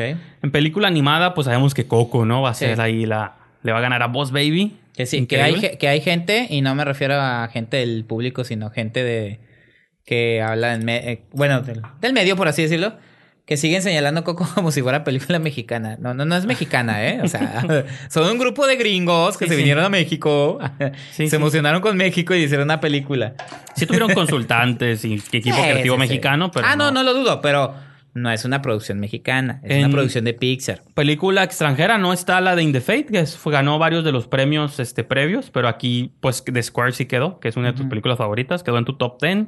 Este, está la de una mujer fantástica que ha hecho bastante ruido también, Sí. la película chilena. Y pues está The Square, ¿no? Que posiblemente sea la que. No sé, yo No, creo no que creo. la ganadora está entre esas dos. No creo, yo creo que va a ganar la chilena. Ok. Este, también por el progresismo, ¿no? Todo eso. No, no, no, Sí. no, es ahí sí como que en No la hemos visto, esta- En película extranjera como que se van por otras Sí, sí, eh, sí, como- cosas más siento que es como el, el- el- el más honesto. En guion original también estuvo Phantom Thread, que es, ni- repito, yo esta, era Team Shape of Water, pero ya me mudé. Creo que el, el, sound- el score de, de Phantom Thread es ligeramente, unas rayitas mejor que el de, el de Shape of Water. Técnicas, pues Star Wars de las Jedi se coló en varias, Shape Siempre, of Water ¿no? está Las ahí. últimas Star Wars han entrado. Bueno, John Williams Don- entró. ah, sí, en guion en, ajá, en score está Ajá. John Williams. Pero pues repito, ahí mi gallo es Phantom Thread, ya mi nueva Ok. película favorita. Que también está Carter Burwell, que a mí me gusta mucho ese compositor. Pero siento que en Three Billboards no sobresale tanto. También hizo el score el año pasado de Goodbye Christopher Robin. Hace como movies buenas y luego movies chafa. Christopher Robin es mala, ¿no? Ah, sí, pues entre las malas. Hans Zimmer con Dunkirk y... ajá, Ah, eso yo- sí, eso sí, muy merecido. Y pues, te lo repito, yo creo que nomás ese es un repasillo y no sé si hay algo que no, tú quieras mencionar. Ya Eh, no, mencionar lo de Alejandro González Iñárritu, que se llevó una, Ah, un sí. premio especial de la Academia, entonces tiene tres premios Oscar. Sí, Eh, bueno, tiene más, porque Sí, también. Es, es como productor, también ha ganado. Y este me da gusto, digo, ahorita que me diste la lista, no había leído lo de los eh, premios honorarios a Agnes Barda, una gran, gran documentalista francesa, y Donald Sutherland. Son Agnes Barda, Charles Brunet, Donald Sutherland y Owen Roisman, pero yo menciono específicamente a Agnes Barda, que conozco y he visto Y, su y trabajo. tiene un documental que está Ajá. nominado en Mejor Documental Sí. que se llama... Sí, sí, sí, sí. Es el de Faces, Places, de Agnes Places. Barda y Rosalie Barda, que seguramente es algún familiar o pariente, así que... Pues, ajá. Y Esos- Donald Sutherland, que es toda una, toda una leyenda Los- de la Los millennials lo conocen como el, el presidente Snow de Snow Hunger de Games, pero Hunger Games, sí. creo que tiene Hace más ha hecho más cosas que más eso. cosas y ve- vean sus filmografías de pronto de los 70 son más intensas y hasta vean Italian Job. Nah, no es No, cierto. no. Váyanse más para atrás. No, pues él hizo la de Don't The Body Snatchers, la ¿Cómo se versión llama de la de Nicolas? 80s. Hay una de Nicolas Roy que sale él y se me fue el Don't Look Now, no me acuerdo. Hay una película de terror muy interesante que es como estos papás y el niño, creo que es Ah, yo, yo la que me acuerdo mucho, Now. que hasta, ah, digo, también como dices tú, para los sí, millennials, eso es- Ah, ese el de- meme, la de los eh, usurpadores de cuerpos. Ah, sí, que está. La versión de Philip Kaufman, este... No, pero eso sí, yo creo que sí tiene de pronto películas muy intensas en, Sí. su, en los 70s, así que visiten ahí un poquillo a. Donald Sutherland y pues yo creo que con eso, ajá, le damos clausura a esta sección de noticias. Sí. Y fíjate que yo creo que va a ser a todo porque, bueno, vamos a entrar a las críticas principales, ¿no? Pero realmente eh, yo no traigo recomendación de género esta semana. Yo traigo que- una, yo nomás... Ah, no, sí vamos a mencionar ahorita Ajá. esas, pero ahorita vamos a pasar al invitado y Ah, sí, que él también nos mencione si ha visto que algo. visto. Pero repito, yo hoy no traigo pues reporte de horror porque no vi nada. Bueno, ahí ¿No? quería comentar con César una que él me había comentado de Better Watch Out, una Ah, película ok. Este, navideña que salió en diciembre, pero, Pero, pues, no la vino. acabamos de ver, Ajá. pero No reclamo, Jarero. No, No, no. no. No, no vino. no, no, pues no sé, ya le caímos mal, güey, ya pues, bajaron los ratings de sus noches Sí, del sí, misterio. Este, tenemos un nuevo invitado en este episodio 158. De lujo. De lujo, porque gracias al Señor podemos estar grabando este programa. Con nosotros está el productor, entre otras cosas, de la serie El Porvenir, primera y segunda temporada. Sí. Y este también ex productor del canal Telenú, el señor Miguel García G. No es, no es exproductor, sigue siendo productor, pero Gracias, gracias por la, No, del Sí. canal. sí. gracias por la invitación. ¿Qué te Es trae por aquí, eh? Pues- Vienes a ver qué estamos haciendo. Sí, no, pues el lunes fuimos a ver la de tres billboards, Ajá. ¿no? Afuera Sí, de Ebbing, sí. Missouri, que aquí se llama Tres letreros por un crimen. Entonces, pues como...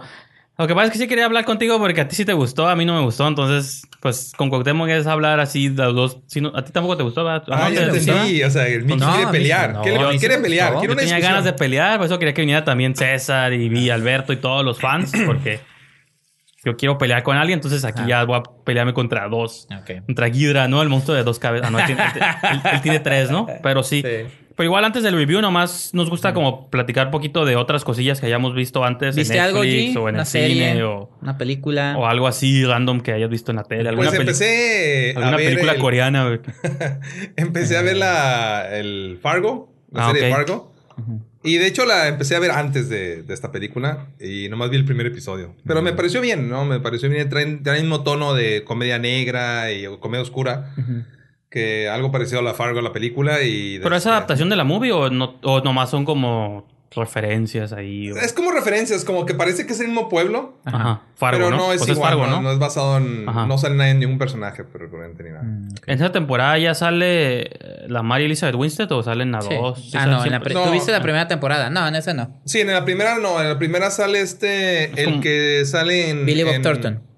Billy Bob Thornton, ajá, y el, en la de Sherlock, el... Este, Martin Freeman. Martin Freeman. Martin El Freeman, Hobbit, Billy Hobbit. Bob Thornton y no sé si es en esa, no, creo que es en la segunda temporada. Mr. que Watson, sale ¿no? Señor Watson. Ah, sí. que sale Bruce Campbell como el presidente Reagan. yo, ah, bueno, yo, yo vi la película mexicana La leyenda del charro negro, que es la quinta parte de la saga. Es una, es una saga que creó, bueno, los personajes Ricardo Arnaiz Ujú. en el 2007 con La leyenda de la Nahuala y a- con Animex. So, te Yo- digo por qué. Esas movies yo creo que son la misma siempre. Nunca sé cuál es la Ah, pues diferencia entre la Nahuala, la Llorona, el Chado Eh, Negro. en Animex y posterior a eso, Anime Studios llegó con Ricardo Naís y le dijeron, oye, este, ¿qué te parece si, si nosotros le seguimos con la saga? Porque creo que Ricardo Naís ya no lo iba a, no, no le iba a continuar y Anime Studios se ha dedicado a hacer ya las continuaciones, la leyenda de la Llorona, la leyenda de las momias de Pero sí están Guanajuato. conectadas. Son- ¿Eh? Están conectadas todas. Sí, todas. Es un Es- universo expandido. Sí, no, expandido no. O sea, Universo. es un universo de ellos, ¿no? Es como el Dark Universe, ¿no? Sí, no, pero a lo que voy es que ya hicieron esta saga. Entonces, ¿de qué va? A mí, en lo personal, me gustan mucho las leyendas.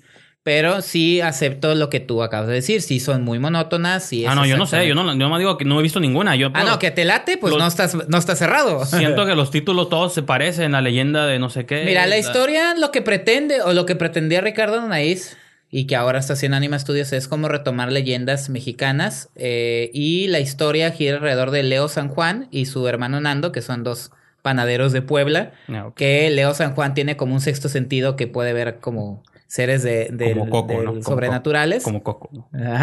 como Un- Coco. un No. rip-off, ¿no? Pero eso fue antes. Ah. Por eso Co- Coco es un rip-off. Entonces- Puede demandar como el corto este que estaba acusando que Ah, pero eso ya, este, eso ya se Guillermo Toro le había plagiado Shape of Water. sí. Ahorita vamos a hablar de eso. Sí, también. Ay, ay, como típicos mexicanos a tirarle mierda a un tema que como, como Hugo Sánchez, ¿no? Así, ah, nah, ni es tan bueno, ni es tan bueno. Chicharito, ya, que se, la- que se regrese las chivas. No, ya no, cambié de no, tema. Vamos a hablar de fútbol, no. Entonces, sección- este, metemos sección de fútbol ya, ¿no? Porque- A lo que voy con esta, eh, eh, toma eh, personajes del folclore mexicano y así trata, ¿no? Leo San Juan, una serie de amigos entre fantásticos y ah, dos alebrijes, hay un señor ahí Como en español. Y este... Ay, señor, Pero a ver, señor estos nuevos personajes salen en todas las películas. Sí, Leo San Juan, su hermano Nando, Teodora, que es un ser ahí Son extraño. como que los Avengers, como- se van conectando. No, pero- bueno. Xochitl que tiene poderes. Entonces, toda la, toda la, de- te digo, a mí me gustan porque son leyendas y, y del folclore mexicano. Sí son un poco monótonas porque tratan de lo mismo, ¿no? Las cinco películas son ellos. Cinco. Sí, son cinco con la, el charro negro. Sí, sí. Y son súper exitosas, ¿eh? O sea, son Es películas lo que te iba a decir, que, eh, que un aplauso para esta Anime Studios que están haciendo esto, que le están dando continuidad, porque a veces es lo que hace falta. ¿Cuántos personajes eh, del cine mexicano Ajá. o de serie, de televisión mexicana, no se le da Sí, sí, Tiene continuidad? quinta, continuidad. cinco películas sobre Sí. la misma saga. O ¿no? sea, ¿quién, quién hace? Ya no, no hay, ya no, No, se hace no. eso. Y que tengan aparte que sean redituables también es interesante. Entonces, te digo, sí tienes fallas la- alrededor de la de la Pues es de saga, las pocas pero- casas de animación, ¿no? Que siguen trabajando en Sí, México. pues es la pues es que esos que son constantes. Pues está huevos por ahí, pero también está. Ajá, pero pues, huevos nomás, de ¿no? huevo cartoon y Sí, por luego eso, sí. Anima, Anima hace el Chavo, el Chapulín Colorado, Ah, entonces sí, tiene sí, tiene, sí. Sí, tiene. trabajo que lo respalda. Y te digo, la, la- aunque es muy monótona, de algún modo sí vemos como ciertos cambios en los personajes. Han crecido desde que lo ves en la leyenda Ajá. de Nahuala, ya son ahora adolescentes. Hasta el tipo de animación, ¿no? Puede ser que esté mejorando. Y este también digo, a partir de la ley, a mí la leyenda de las momias de Guanajuato se me hizo que estaba bien, pero como que caía en el mismo humor medio eh, ramplón. Creo que a partir de la leyenda del chupacabras, donde usan como de trasfondo a la guerra de independencia, como que se hizo más darky. Y en la leyenda del charro negro todavía más, o sea, porque ya estamos eh, aunque sigue siendo lo mismo, Leo San Juan este, va camino a Puebla con su hermano y de repente les piden ayuda y se encuentran con una nueva leyenda, que en este caso es la leyenda, del- la leyenda perdón, del charro negro. pero ¿cuál es la leyenda? Sí ha, habido, sí ha habido consecuencias a lo largo de la saga. Se supone que Leo San Juan, por tantas veces enfrentarse al, al- a seres sobrenaturales, este, su, su ya está como. Como que tiene que tomar una última decisión. Si pasa nuevamente el portal de las sombras, que en Sí, este sí. caso el del charro negro, pues ya se va a quedar ahí para siempre, ¿no? Y como Tony Stark en Iron Man, que ya Sí. se estaba como infectando, Sí, sí, así ah, está él infectándose del mal y le está corriendo todo eso. Está curada eso. Entonces, Todo ti- es- ajá, es tiene, como tiene elementos Potter, muy ¿no? padres. Esa ya Y la verdad, la, aunque sigue siendo, y entre comillas, animación tradicional porque es... 2D. eh, es 2D, es digital, todo eso. La secuencia donde aparece el charro negro... Hay una escena donde aparece el charro negro, abre un portal y sale el caballo con los ojos rojos como demonio, donde lo- a mí me, lo- lo- los señores estaban con sus papás y los, digo, los señores estaban con sus hijos y hubo niños como que... ah. Y hay un demonio que me se parece al de Insidious y todo. Ahora el Entonces, rojo, el rojo, el el Red sí. Man ese no sé qué se llama. Sí, porque está, está padre. Entonces, me- aunque sí, te digo, dicen que esta es la última.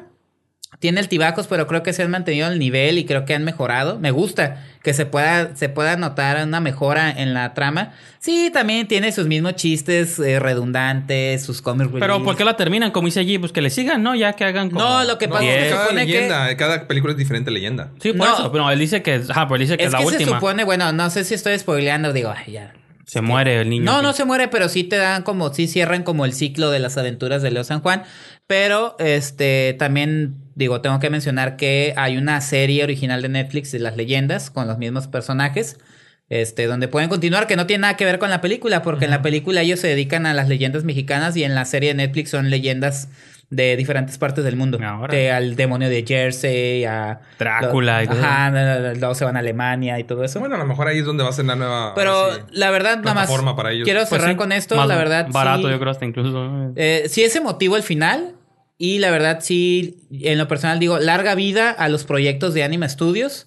Eh, demuestran que sí se puede hacer buen cine familiar. En este caso animación. Sí, sí. Bastante bueno en, en México, sin llegar a, ya, como ahorita que tú estás, dice, dice Coco, Coco. No, Coco. yo lo digo de Sin broma. llegar a, niveles de Pixar ni nada. O sea, yo no pero creo que Anima ha demostrado que se puede hacer producto familiar bastante, Mexicano. bastante, bastante Sí, interesante. esa sí es ¿no? mexicana, no como Coco que creen que... Ah, ah, no, no, Anima Studios es una empresa mexicana. ¿Son de, qué, de Guadalajara? ¿No están en Guadalajara? No, son de la Ciudad de México. Este, y también digo, que qué padre que eh, según la, la crítica de Cine Penny Oliva, de Cine Premier, dice que de algún modo Animex, Anime Studios y Huevo Cartoon se han apoyado este, para levantar proyectos. Así como Anime Órale, Studios continuó el trabajo de Ricardo Nair Sí. de Animex, Huevo Cartoon también se ha acercado y decía, oye, entonces... Eso para mí creo que es un gran ejemplo de trabajo, eh, de no estarse metiendo el pie entre empresas, sino estar... Y, y creo que se han dado los resultados porque la animación en México sí se ha, tra- sí se ha convertido como entre el, el cine mm, del cine más taquillero que hay. Y eh, créanme, Pues es el único- prefiero mil veces eso No. que lo que ha pasado con la comedia romántica. Sí, sí, y es sí. el único infantil que hay realmente, Sí. o sea, mexicano, porque Ajá. no hay... Bueno, en Estados Unidos también lo que produce mucho para niños es lo animado, pero o sea, ya es CGI. ¿no? Sí, pero en México sí lo tienen muy olvidado. O sea, si me pongo a hacer memoria, creo que la última cinta familiar no animada fue el Jeremías. Es una cinta familiar. Sí. Este, pero regularmente sí lo basan mucho a la, a la animación. Pero también ah, por ahí viene una película de Mariano Varo, esta directora ya legendaria del cine mexicano, que es una cinta familiar. Entonces, sí está padre que de repente sí nos ponemos muy densos con el cine mexicano y que La región denso- salvaje y... Ajá, y que si no cine de, de, es de festival. Digo, con todo de lo que a festival, cine intenso, Ajá. gente desnuda, documental- documentales Ajá. intensos de denuncia y comedias románticas las que Ajá, te entonces encantan, creo ¿no? que el cine Que por familiar- cierto, ahí viene lo más sencillo, es complicarlo. Ah, todo, sí. ¿Se estrena este viernes? Sí, se O estrena no sé este para viernes. cuando ustedes escuchen este programa. Para la próxima ya les Tú, tú sí la vas a ver. ¿no? Vas a, vas a ver la prima también. Sí, claro. Te- este he estado viendo. No, pero mira, ah, este, este viernes se estrena lo más sencillo es complicarlo Sí. todo, pero el 2 de febrero. Que por cierto, la prima tiene una actriz que actuó en, bueno, el porvenir, ¿no? En un La- la prima. del porvenir. Ah, en la prima. En un prima. promo del porvenir. Es una película que se va a estrenar como en dos semanas, película mexicana, donde Ah. sale la actriz que salió en el teaser de Porvenir que Ajá. hiciste. eh, Ah, sí, Natasha, sí, sí. no sé qué. Ay, ¿cómo se llama? De este. Jaramillo. de- No, Ajá. no, no. No, es es- Cajarillo. Ajá. Natacha es Cajarillo, Ah, ¿no? ah, pues ellas le dieron su leading role en la Más que ahora ya le- se llama, se me hace que Natacha Esca, ¿no? Ajá, se algo así. Porque era difícil de pronunciar. el Pero bueno, apellido. te digo, cierro lo de lo de la leyenda del charro negro. Vayan a ver, vale mucho la pena. Eh, tú dices el próximo viernes se estrena la de lo más sencillo es complicarlo todo, pero Con el Dana 2 de febrero Ah, sí. se estrena La Región Ah, sí. Salvaje. Ok, De sí. Amad Escalante, uno de los mejores directores mexicanos, una de las Que mejores esa ya la vimos, pero tal vez la veamos otra vez y la comentamos. Sí, no, claro, hay que comentarla porque hace falta que la vea el señor, el señor G, hace falta que la vea Jarero, hace falta que la vea Villa, eh, Villescusa, entonces Sí, pues Jorge es- Guevara es- tampoco la ha Y visto. creo que es una película que tiene mucha expectativa. Se llenó Claro. como en ligera controversia que eran falsas, todo Ajá. de que la querían censurar y que no sé Ah, qué. sí. Era Ajá. nomás cuestión de timing y distribución. Pero que es sí. cine de terror. Mm, Es más que eso. Es una película muy, Sí. muy, muy intensa. Pero bueno, Pero yo hay que cierro darle con un, buena- eso. un aplauso aquí a los de Anima Studios, ¿no? Sí, Desde hay Tijuana que- aquí hasta sí. México, un aplauso. La verdad que, porque- que, que ya no es. Ahí voy a. Me acuerdo mucho de una frase que dijo el actor Lalo España que dicen: Ay, hay que apoyar el cine mexicano. No, hay que apoyar el buen cine. Afortunadamente, La leyenda del Charro Negro es una muy buena película familiar. Déjense de lo mexicano. Es una muy buena película. Este, te digo, con todos sus altibajos, con todas sus fallitas. Creo que el todo, este, lo bueno supera lo- A las lo fallas de la malo, ¿no? película. Entonces ahí está. Señor Vicario. Este, pues yo también vi un par de películas eh, de terror animadas, no sé, todo para la de- novedad. Creo que Liam Neeson ya está más animado hoy en día que él Ah, actuando. cierto. Yo ya lo veo en puro frente a green screen. Ve la película del pasajero, la de, de Commuter se llama. Este hombre común, trabajador, que ama a su familia y a su hijo. Y el hijo está por entrar a la universidad. La esposa es como 20 años más joven que él, pero lo quiere todavía. Entonces, pues clásico hombre que lo, el día que lo despiden, que se reencuentra un amigo que era ex policía, todo le pasa en el mismo día.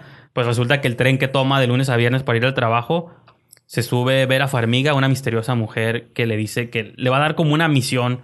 Si la acepta, le va a dar dinero, le va a dar 100 mil dólares. Buenísima actriz. Ah, sí, Vera Farmiga está muy curioso. creo que la vi más por ella que por ver a Liam Neeson. Buenísima actriz, Sí. Y Bates para- Motel, en Bates Motel se... Para se tres minutos, sí, me, sí. me agüité porque sale como tres minutos en la movie nomás. Casi todo el tiempo está como te igual la de Phone Booth donde Ah, está sí, sí, el sí. Colin como la voz. Ajá, es la voz en el teléfono. Era, era el Kiefer Sutherland. Sí, el Kiefer Sutherland. Sí, la voz era Kiefer Sutherland. Sí. Acá pues ella nomás le está hablando a él. Entonces la cura es que ella le da la misión de que en el, en el- como él se toma el tren diario, dice que hay una persona que no pertenece, que es la primera vez que se sube, entonces que él lo identifica, aparte como es policía, pues según era chingón, entonces... Punto es que la movie, pues, es otra más de estas del... Yo la quería ver más por el director, que es Jaume Colette Serra, que es el director de La Huérfana, de Shallows, que a mí sí me gustaron esas Y otras películas con Liam Sí, Neeson. con Liam Pues Creo que es la tercera que hace con él. Eh, si no. Non-Stop, y no me acuerdo cuál es la otra. Hay otra anterior a esa. La caminata entre las tumbas, Sí. no me acuerdo si son esas. Y pues es más de lo mismo, pues ahora sí que ya yo creo que ya me contaminé el síndrome Time's Up y como Too White de que ya ver una película dirigida por un hombre blanco que es chingón y tira patadas. Un hombre en sus 60 años, pues ya no me sorprende, ¿no? Pero y que también me pasó con la vi también la de Foreigner, la de esta de Jackie Chan. Ah, sí. Ah, sí, cierto, sí, cierto. Yo la empecé a ver, pero no, Que es no. de me- Martin- Me quedé en la explosión. Pero Mar- Jackie Chan representa a minoría. No, pero es de Martin Campbell y aunque es un director que también de pronto saca cosas buenas, no, la movie no. Martin Campbell nunca sacaba nada bueno. Sí. No. Ahorita te voy a decir Ay, cuál sí, me gusta. Ja- James Bond. Sí. James No, Bond, no, ¿te no, acuerdas? no, no, En no, no, IMDb no. vamos a ver. Ni me No, lo pongas al nivel James Mangold porque ni al caso. Ahí cuando- Campbell sí ¿quién- es yo, un- yo dije que es un director. Todos los directores son Ay, sí, la máscara, del- la leyenda del zorro, la- el zorro 2. Mira, Casino. Royale, buena. ¿Eh? Casino Royale, buena. Martin No, Campbell. Ah, pero sí, forma fue- parte en su de tiempo un fue así como que- engranado. No, Green ah, Lantern, fíjate. Forma parte de un buenísima. engranaje que es James Bond. Él hizo GoldenEye. Sí. E hizo Cocina Royale. Nada más. Y ni siquiera son buenas, son funcionales. Ah, la de de Darkness con Bond. Mel Gibson. Son buenas movies. El punto- ¿Cuál? Límite Vertical, güey, con Chris O'Donnell. Están Ay, buenas no, movies, sí. buenas movies, buenas movies. vato tiene 38 películas, güey. Entonces- Golden Eye, Golden Eye él es, clásico él es la representación del director de encargo. Golden. Eye.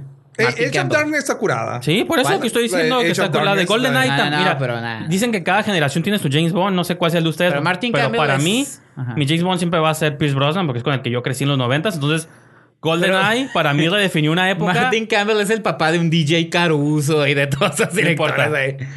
Pues bueno, el, el punto es que Foreigner va por las nuevas porque está curada a ver a Jackie Chan y él sí le creo que tira patadas, pero Ah, pues sí. también cine. Porque ese es, es real que el señor a sus 60 Sí. años está más a- con un golpe nos puede tirar a nosotros Sí. tres aquí. Creo que es mi culpa porque ahorita en esta época de Oscars y de ver movies intensas, no es recomendable ver cine dominguero porque pues lo comparo. O sea, después de ver Phantom 3 veo estas dos Sí, cosas y digo, sí, "Nah, sí. esto no es cine, ¿no? Pero, Está bien, está bien. Pero pues a los dos les doy que tres estrellas, ¿no? Realmente Oh, pasan pues. un poquito. Es que está que Yequito, está ah, sí, sí. Ah, yo no le di estrellas a, estrellas, yo no le di estrellas a la leyenda del Cherro Negro. Le voy a dar cuatro estrellas. Cuatro estrellas. A mí me encantan las estrellas. Yo siento que deben de tener estrellas. Este, la que sí volví, la que sí volví a ver es la de que yo la, la iba a poner en mi top, nomás que la sacó Ghost Story.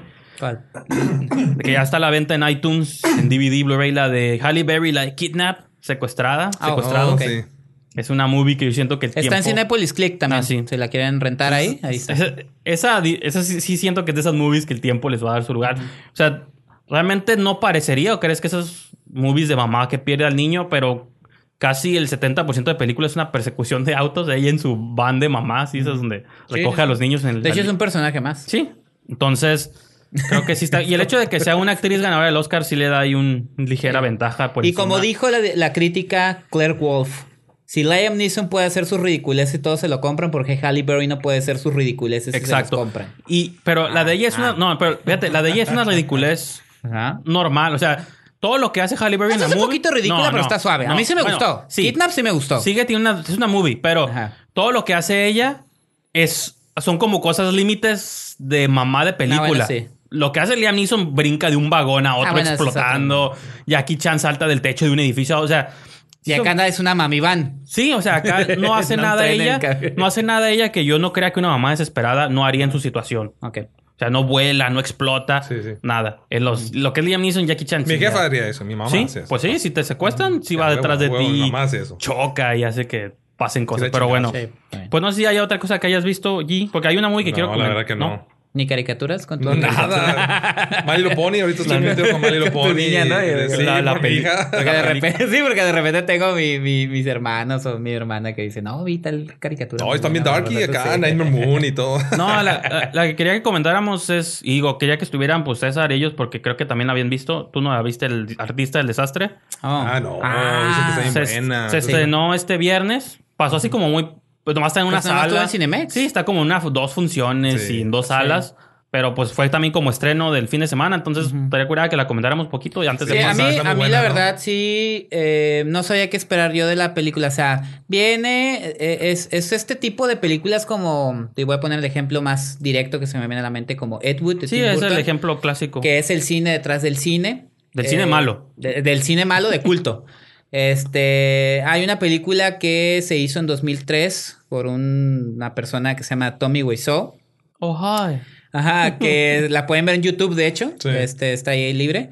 Eh, que produjo, dirigió, escribió, protagonizó, editó, no sé qué tanto Sí, hizo. todo. O sea, tiene algo de mexicano. Pero, ¿no? Tiene ajá, algo sí, mexicano, pero ¿no? una, una película que no le pide nada a una, a una telenovela mexicana incluso, eh, o incluso una telenovela Pero mexicana. se una ve que es el producto de alguien que no tiene ningún Ah, no, con- no contacto con la realidad ni con el drama, pero quiso hacerlo, ¿no? Ajá, a eso voy, o sea, cuando vimos la película, pues nada más está en los top 10 de lo peor de, lo peor de toda la historia del cine, el peor director. No, y fíjate que siempre me acuerdo de algo que dijeron en el documental de Troll 2, no sé si te acuerdas, también tú lo Sí. llegaste a ver, de que uno de los críticos que entrevistan dice que la catalogan como de las peores movies, pues dice, realmente si fuera de las peores movies, nadie la vería, nadie hablaría de Sí, ella. sí, sí. Cuando una movie genera discusión, ya sea para bien, como Mother, para bien o para Funcionó, mal, funciona. es porque cumplió su cometido. sí. Porque una movie mala realmente nadie la menciona, nadie la recomienda, ni siquiera en el que sentido de es tan mala que es buena. Entonces películas como Troll 2, como Room, son movies que trascienden, es como ese Ahora, encanto.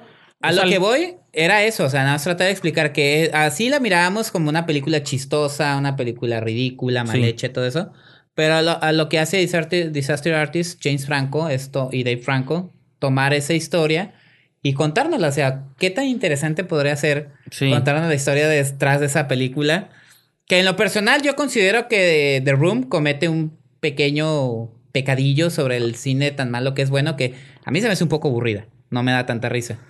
Es que La The Room. yo creo se que me hace un poco La, la muy original, aburrida. pues, la O sea, película original. sí, la original. No me da tanta risa como mucha gente le da risa. Es que yo pero creo bueno, que es una opinión no, es que por personal. ejemplo, es que Alberto la había visto dice que en un cine en San Diego con un A lo mejor el ambiente. Ah, sí. Creo que son esas películas ¿no? como Rocky Horror Picture Ah, Show. sí, Y ya se hacen como de culto, que pues. si las y o hacer Troll de 2, cura. que si las ves en grupo, pues la todo- gente te contagia la emoción. Sí, Claro, Y todo el claro. mundo va con la intención de reírse, de Y se, va- aprenden los diálogos y todo. Y te vas hasta incluso disfrazado. Pues, o sea, yo creo que. Algo, algo como lo que queremos hacer en Bienes de Ánimas. Perdón, ya di, ya di una premisa. Adelanta, adelanta. No, pero sí, es lo que voy de que cuando la ves solo en tu casa con la intención de verla como movie seria, pues sí, ay, güey. Pero bueno, a, a ver si yo- Raúl Gámez nos da Yo a lo que de- voy es que yo pensaba. Lo vamos a y, te la- y aquí. tú una vez tú la viste primero que yo y te pregunté, ¿no se está burlando James Franco de Tommy Wiseau? Y tú dijiste que no. Ya que la vi, dije, Es que. creo no que realmente, mon- no. James Monta la Franco está diciendo la manera en la que la película, ah, para mí es una joya. ¿Crees que hay explotación del personaje? No, para nada. Del personaje real. No. De decir, interpretarlo como No. un chiste. No, porque le encanta. Y nunca Ah, no, lo he pues visto sí. que lo humillen ni siquiera en las entrevistas con Jimmy Kimmel. Bueno, los Golden ¿no? Globe le quitó el No, micrófono. En la Bueno, pero le- es que yo, le- el darle la oportunidad de que esté Ah, ahí. sí. Nomás que yo creo que James Franco no esperaba que él No, fuera no, también y el aparte también dice, Mira. es que luego agarra el micro y no lo va a No, y soltar, le dan Nos- 10 segundos. y es mi momento, Le dan 10 pues, segundos ¿no? para hablar, Lo más sí. interesante es que nos queda claro que el tipo es un inepto. Este, en el ¿quién? sentido. Ah, Tommy, Wiseau. Wiseau. Bueno, No, no Es tanto inepto. mundo. creo que es difícil. Está es- lleno de no, ineptitud mira, en cuanto al entendimiento del cine del como cine, tal. exacto. Es difícil. No podemos Sí. juzgar a una persona por. o sea, No, no, no, También decir quién somos nosotros para decir cómo es alguien. Pero en ese aspecto específico del Ajá. cine, es un millonario misterioso de que Sí. no sabemos de dónde tiene su dinero.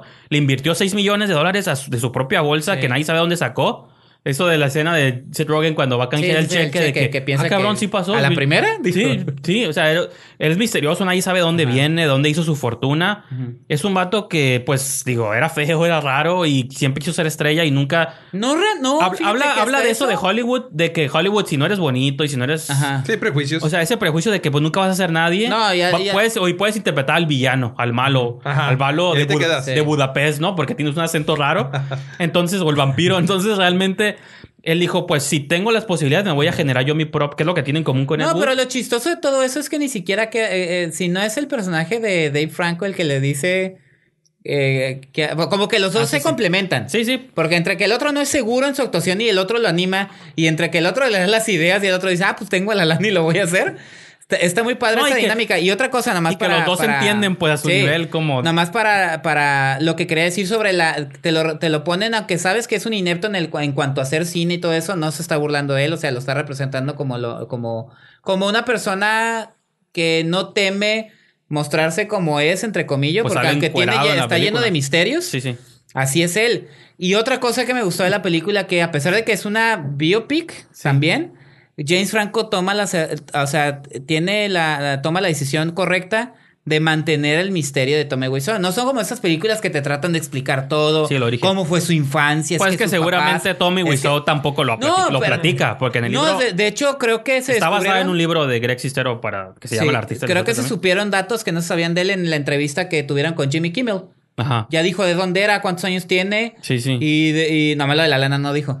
Este, pero es polaco, o sea. Sí, sí. Pero a lo que voy es mantener ese misterio. James- o sea, la decisión de James Franco y de sus guionistas, que por cierto están nominados como mejor guion adaptado. Mantener el misterio de Tommy Wiseau le da una esencia como especial a la película. Y este, te digo, las cosas que dice, como las dice, de Hollywood, de cómo se hace, eh, cómo el, la- la- el espíritu combativo, o sea, el simplemente hacer las cosas porque tu espíritu es así, no tanto porque tengas el talento. Sí. También es la representación de, las, de los nuevos eh, famosos de hoy en día. A diferencia de que Tommy Wiseau sí hizo una película, a diferencia de otros que nada más salen en tele y hacen estupidez y media, como el Jake Paul, ¿no? Que es un imbécil, ese youtuber.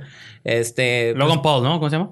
Jake Paul, ¿no? El que subió el Sí, video. el que subió el video bueno, ese, de- Que su fama la basa en ser un grosero, ¿no? Sí, sí. Pero digo, Tommy Wiseau hizo pues, su película y como quiera la levantó, entonces creo que representa muchas cosas. Creo que el- la gente o aquellos que han visto la película, digo, yo sé que no es para todos los gustos porque James Franco no es para todos los gustos. No, eso es lo que iba a decir, que, de que incluso James Franco tiene una misteriosa ahí, todos lo conocemos Sí. como este actor de comedias de stoners, pero sí tiene ahí como una carrera Ajá. alterna de director de cine de culto raro. Tiene varias películas, ¿no? Es su bizarro. primer película. No, no, ya sé, tiene un montón de Ajá. movies, pero siempre son como conceptos raros Sí. y experimentales, incluso experimentales. Como Crispin Glover. Entonces, ¿no? es- esta yo me recuerda poquito como tipo Get Out, de esas películas que se hacen con intenciones como otras intenciones, más como experimentales o de sátira, pero que trascienden y hasta los Oscars las empiezan a considerar. Pero, Sí, ¿qué ibas no a sé, Sí, decir? eh, sí, yo no la he visto, pero sí, y a lo mejor ya lo comentaron ahorita. Eh, ¿Ustedes creen que sí le haya afectado mucho el- estas acusaciones que están saliendo de Jane Franco? Pues que ya ni se sabe, ¿no? Porque pues, de Pues, repente los, nun- los creo hicieron que snob, ¿no? nunca lo sabremos, pero yo digo que sí, porque era una película que sí estaba sonando muy fuerte Sí. semanas Se antes. enfrió. Una- en dos semanas Y en se dos, no, en días, porque... no, no, no estaba sonando fuerte, estaba ganando premios. Sí, Sí. Ah, pues ganó Jane Franco, digo, Sí. Golden Globes, independientemente de lo que creamos, pero los BAFTA... No, pero los Critics' Choice sí, sí, los Critics O sea, ganó varios premios, venía fuerte y salieron las alegaciones que ya estaban acabó. ahí, porque me acuerdo hace mucho que habían salido. Ahorita Pero la- eh, las retoman, pues. explotaron otra vez. Ajá. Que muchos dicen, pues a Casey Affleck no le afectó, pero hace un año el panorama no era el de ahorita. hace un año no estaba el movimiento fuerte de Time's Up, de Me Too. Entonces, pues sí, proba- nunca lo sabremos. Dicen que son votos y que al final, pues si no quedó, pues no quedó. Pero, Sí. pues también tú votas. Si tú tienes malas noticias de alguien, pues no vas a votar por esa Claro. persona, ¿no? Entonces, Ujú. a los votantes seguramente que son los mismos actores, pues no les interesa. Dijeron, no, pues, Pues este... está. Pues véanla. si Yo creo que sí, todavía. pero no sabremos si sí le afectó. ¿no? Digo, véanla. No, si creo que aquí en México le pusieron Disaster Artist dos puntos o obra maestra. Entonces ahí creo no, que. y creo que de las cosas interesantes es, bueno, si te estás metiendo en el drama de los dos amigos, pues está suave, como estos dos Sí, amigos, me recuerda hasta incluso la relación Seth Rogen y James Franco, Ajá. de que ah, todo lo haremos por... Que Seth Rogen sale y varios- Pero me gusta ya la parte donde están haciendo la película, como recrean escenas de Ah, The sí. Room. Y pues hay una, en la película original, pues es Tommy Wiseau sale encuerado, ¿no? Que es necesario para la escena. Ujú. Pues acá James Franco también sale encuerado. Entonces ya también son como esos actores Las que, nalgas, ¿no? Sí. que se atreven, ¿no? Y que Ajá. entonces... Ah, bueno, de. No, bueno, pero Sí. está suave, pues así te tienes casi casi que... Él y Seth Rogen son iguales. Seth Rogen también siempre anda enseñando las nalgas Ajá. y todo, ¿no? Entonces. Pero digo, aunque no haya pasado, aunque no hubiera pasado nada con la película a nivel Oscar o premio, digo, buena, es donde yo la pena. Es donde yo la pongo como a nivel de Get Out en el sentido de que Sí. es una ventaja que las estén considerando y las nominen, pero como experimentos o como películas sobre el cine, bueno, Get Out no es sobre el cine, pero esta en específico, que es como Ed Wood, Mm. creo que sí está incluso como esto inspira- ins- inspiradora, pues como American Sí. Movie, como estas películas sobre cómo hacer cine, Sí. que te muestran esta cara Sí, digo, este, extraña, este pues, ¿no? espíritu combativo, ¿no? O sea, del- de, lo voy a hacer y hasta el... fi- De hecho, el discurso que le da al final, digo que no sabemos si así fue, porque yo no he leído el libro de, de, de Sestero, pero al final cuando se empiezan a burlar de la película y que él se quiere salir y que... O está spoileando, pero pues... Pero, y que dicen spoiler, que... Lo no, que le dice, dicen que lo que le dice Sestero, no. Lo que le dice Sestero es muy emotivo Sí. Este, y que lo hace que regrese. No, y que realmente esa ya es maquinación de la película, porque... Claro, claro. Dicen no, no, estoy que hablando de la película o sea, en específico. En esa sola función sintetizaron lo que pasó a través Sí. de los años, de que la película no fue recibida así al principio, tuvieron que pasar 5 o 6 años Sí, para que sí, el... sí. De hecho, duró dos. De, Sí. eh, Tommy Wiseau la, la pagó para que durara dos semanas en Ah, o sea, cartelera tenía porque tenía intenciones de meterla a, lo- a la- a los Oscars. Ah, o sea, tenía un billboard. en- un Billboard. no, y sale, ¿no? que Sale- duró años ese billboard. Unos años. Que tenía su número personal para que ¿Qué? ¿Cómo llamaras y te que un lugar. ah, hablabas y él te contestaba. Entonces, James Franco hizo, hizo algo igual, ¿no? Eh, sí, sí, sí. Sí, sí, que te llamabas y te contestaba James Sí. Franco. no, y que al final digo, es donde en The Room podemos llamarla incompetente, pero yo no, no la veo tan diferente como un artista que pues se revela a sí mismo, porque a veces pasa eso con muchos directores, ¿no? Que conocemos o no conocemos, de que de pronto sus películas son muy transparentes, de que Ah, ves, sí. ves una película y dices, es él nomás como, ¿cómo dice? Como llevando al límite su personalidad. Entonces, como que dice, a lo mejor es una persona que tuvo fracasos en el amor o cosas raras, y en la película él lo lleva al extremo esa idea de que es el hombre perfecto con una mujer perfecta, pero ella no lo quiere, lo engaña como el hombre dolido, pues de que la vida lo ha tratado mal, y hasta en la movie eres como el Pues héroe. es como es él, porque la- el personaje El drama, ¿cómo dice? La tragedia. atención. La pues. tragedia de ser el hombre Ajá. que todo el mundo lo quiere y le cae bien, tiene su mejor amigo, todos son sus mejores amigos. Y de hecho ahí Pero- fractura la relación con el Sí, con sí. Sestero, porque dice yo, yo, yo, yo hice todo por ti porque soy tu amigo, porque, porque Ajá. aprecio, ¿no? Y, el, y tú ya te quieres. No, y también de medio asshole, que esa es otra mirada que te pone la Sí, película. está padre, está, está padre el juego que hace James Franco. La verdad, eh, ah, para mí es una muy buena película. Muy, muy buena Pues película. digo, fue de esos estrenos que pasaron ahí misteriosos, igual la de Dark Hour, Darkest Hour que no hemos visto, No la he visto, la vimos, fíjate. por eso no la vamos a comentar, pero igual Para pues, ver pues, el próximo episodio, sí. de Mi tarea es verla este fin de semana. este, este año ¿Y los la de René Bueno, ¿cómo se llama esta? Ah, Bien. De lo más sencillo es complicarlo Ay, todo. más ¿Cómo le damos promoción, hay, que, invi- eh? hay que invitarlo, ¿no? Hay que, hay que No, hay que invitarlo. Hay que invitarlo.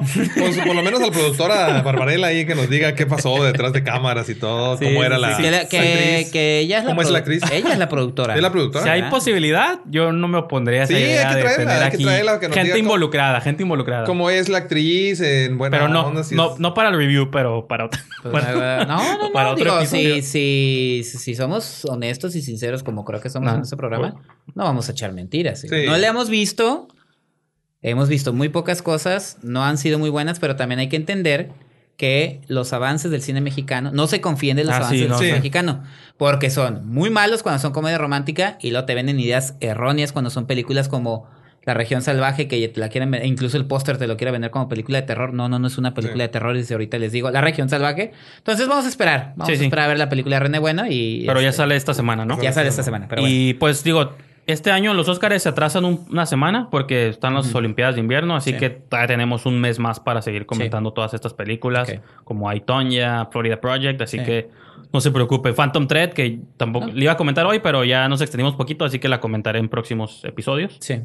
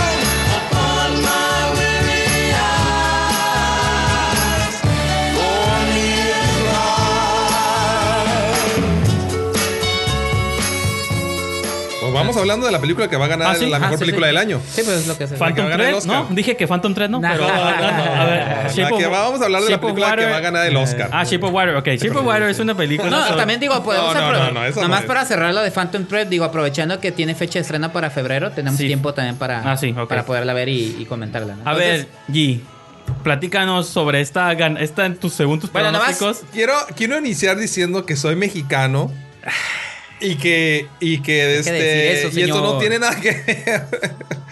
que, que- Aquí no que somos me patrioteros, encanta ¿eh? Guillermo del Toro. Ay, cómo no, el que ve todo el Fíjate, apologismo. me- ¿Qué significa ser Guillermo- patriotero? Me Sí. encanta Guillermo del Toro. Quisiera que ganara Guillermo del Toro y todo eso. Pero me ¿en encanta. qué- ¿En qué, la realidad es ¿En qué que categorías? ¿En qué categorías? Va a En- ganar en como mejor director. Va a Ah, ganar pues sí, mejor porque no está el director de no está este. Pero la verdad, esta película a mí me encantó más. Pero- bueno, Bueno. paréntesis nada más para decir de qué va y comienza Miguel, G hacer la, la reseña. La película es Tres anuncios por un crimen, Three Billboards Outside Ebbing, Missouri. Sí. Una película de Martin McDonagh que trata, bueno, nos muestra en este poblado de Missouri al personaje de Francis McDormand, que es una mujer que su, no estoy diciendo spoilers, de eso trata. El, el trailer de te eso, dice. de eso Bueno, trata, El ¿no? trailer no te dice tantas y ese cosas. es el móvil de la película. Pero pues tenemos que decirlo. Es una mujer que eh, sufrió, bueno, que a su hija, la, a su hija adolescente la, la violaron, la mataron y la quemaron. No ha habido detenidos ni, ni este, personas. La investigación se ha parado. Entonces ella la decisión que toma es contratar tres billboards, tres anuncios esos espectaculares en una de las calles de Ebbing, Missouri, donde cuestiona al Ella sheriff del denuncia al sheriff que es Willoughby, ¿no? Que es Woody Ajá, Harrison. Que es Woody, Woody Harrelson. Entonces, alrededor de todo eso, eh, empiezan a pasar unas- una serie de situaciones eh, que afectan a la, a la mujer por parte del pueblo que no está de acuerdo. Y este también hay un personaje secundario, Dixon, eh, de Sam Rockwell, que es un, es un alguacil bastante torpe que también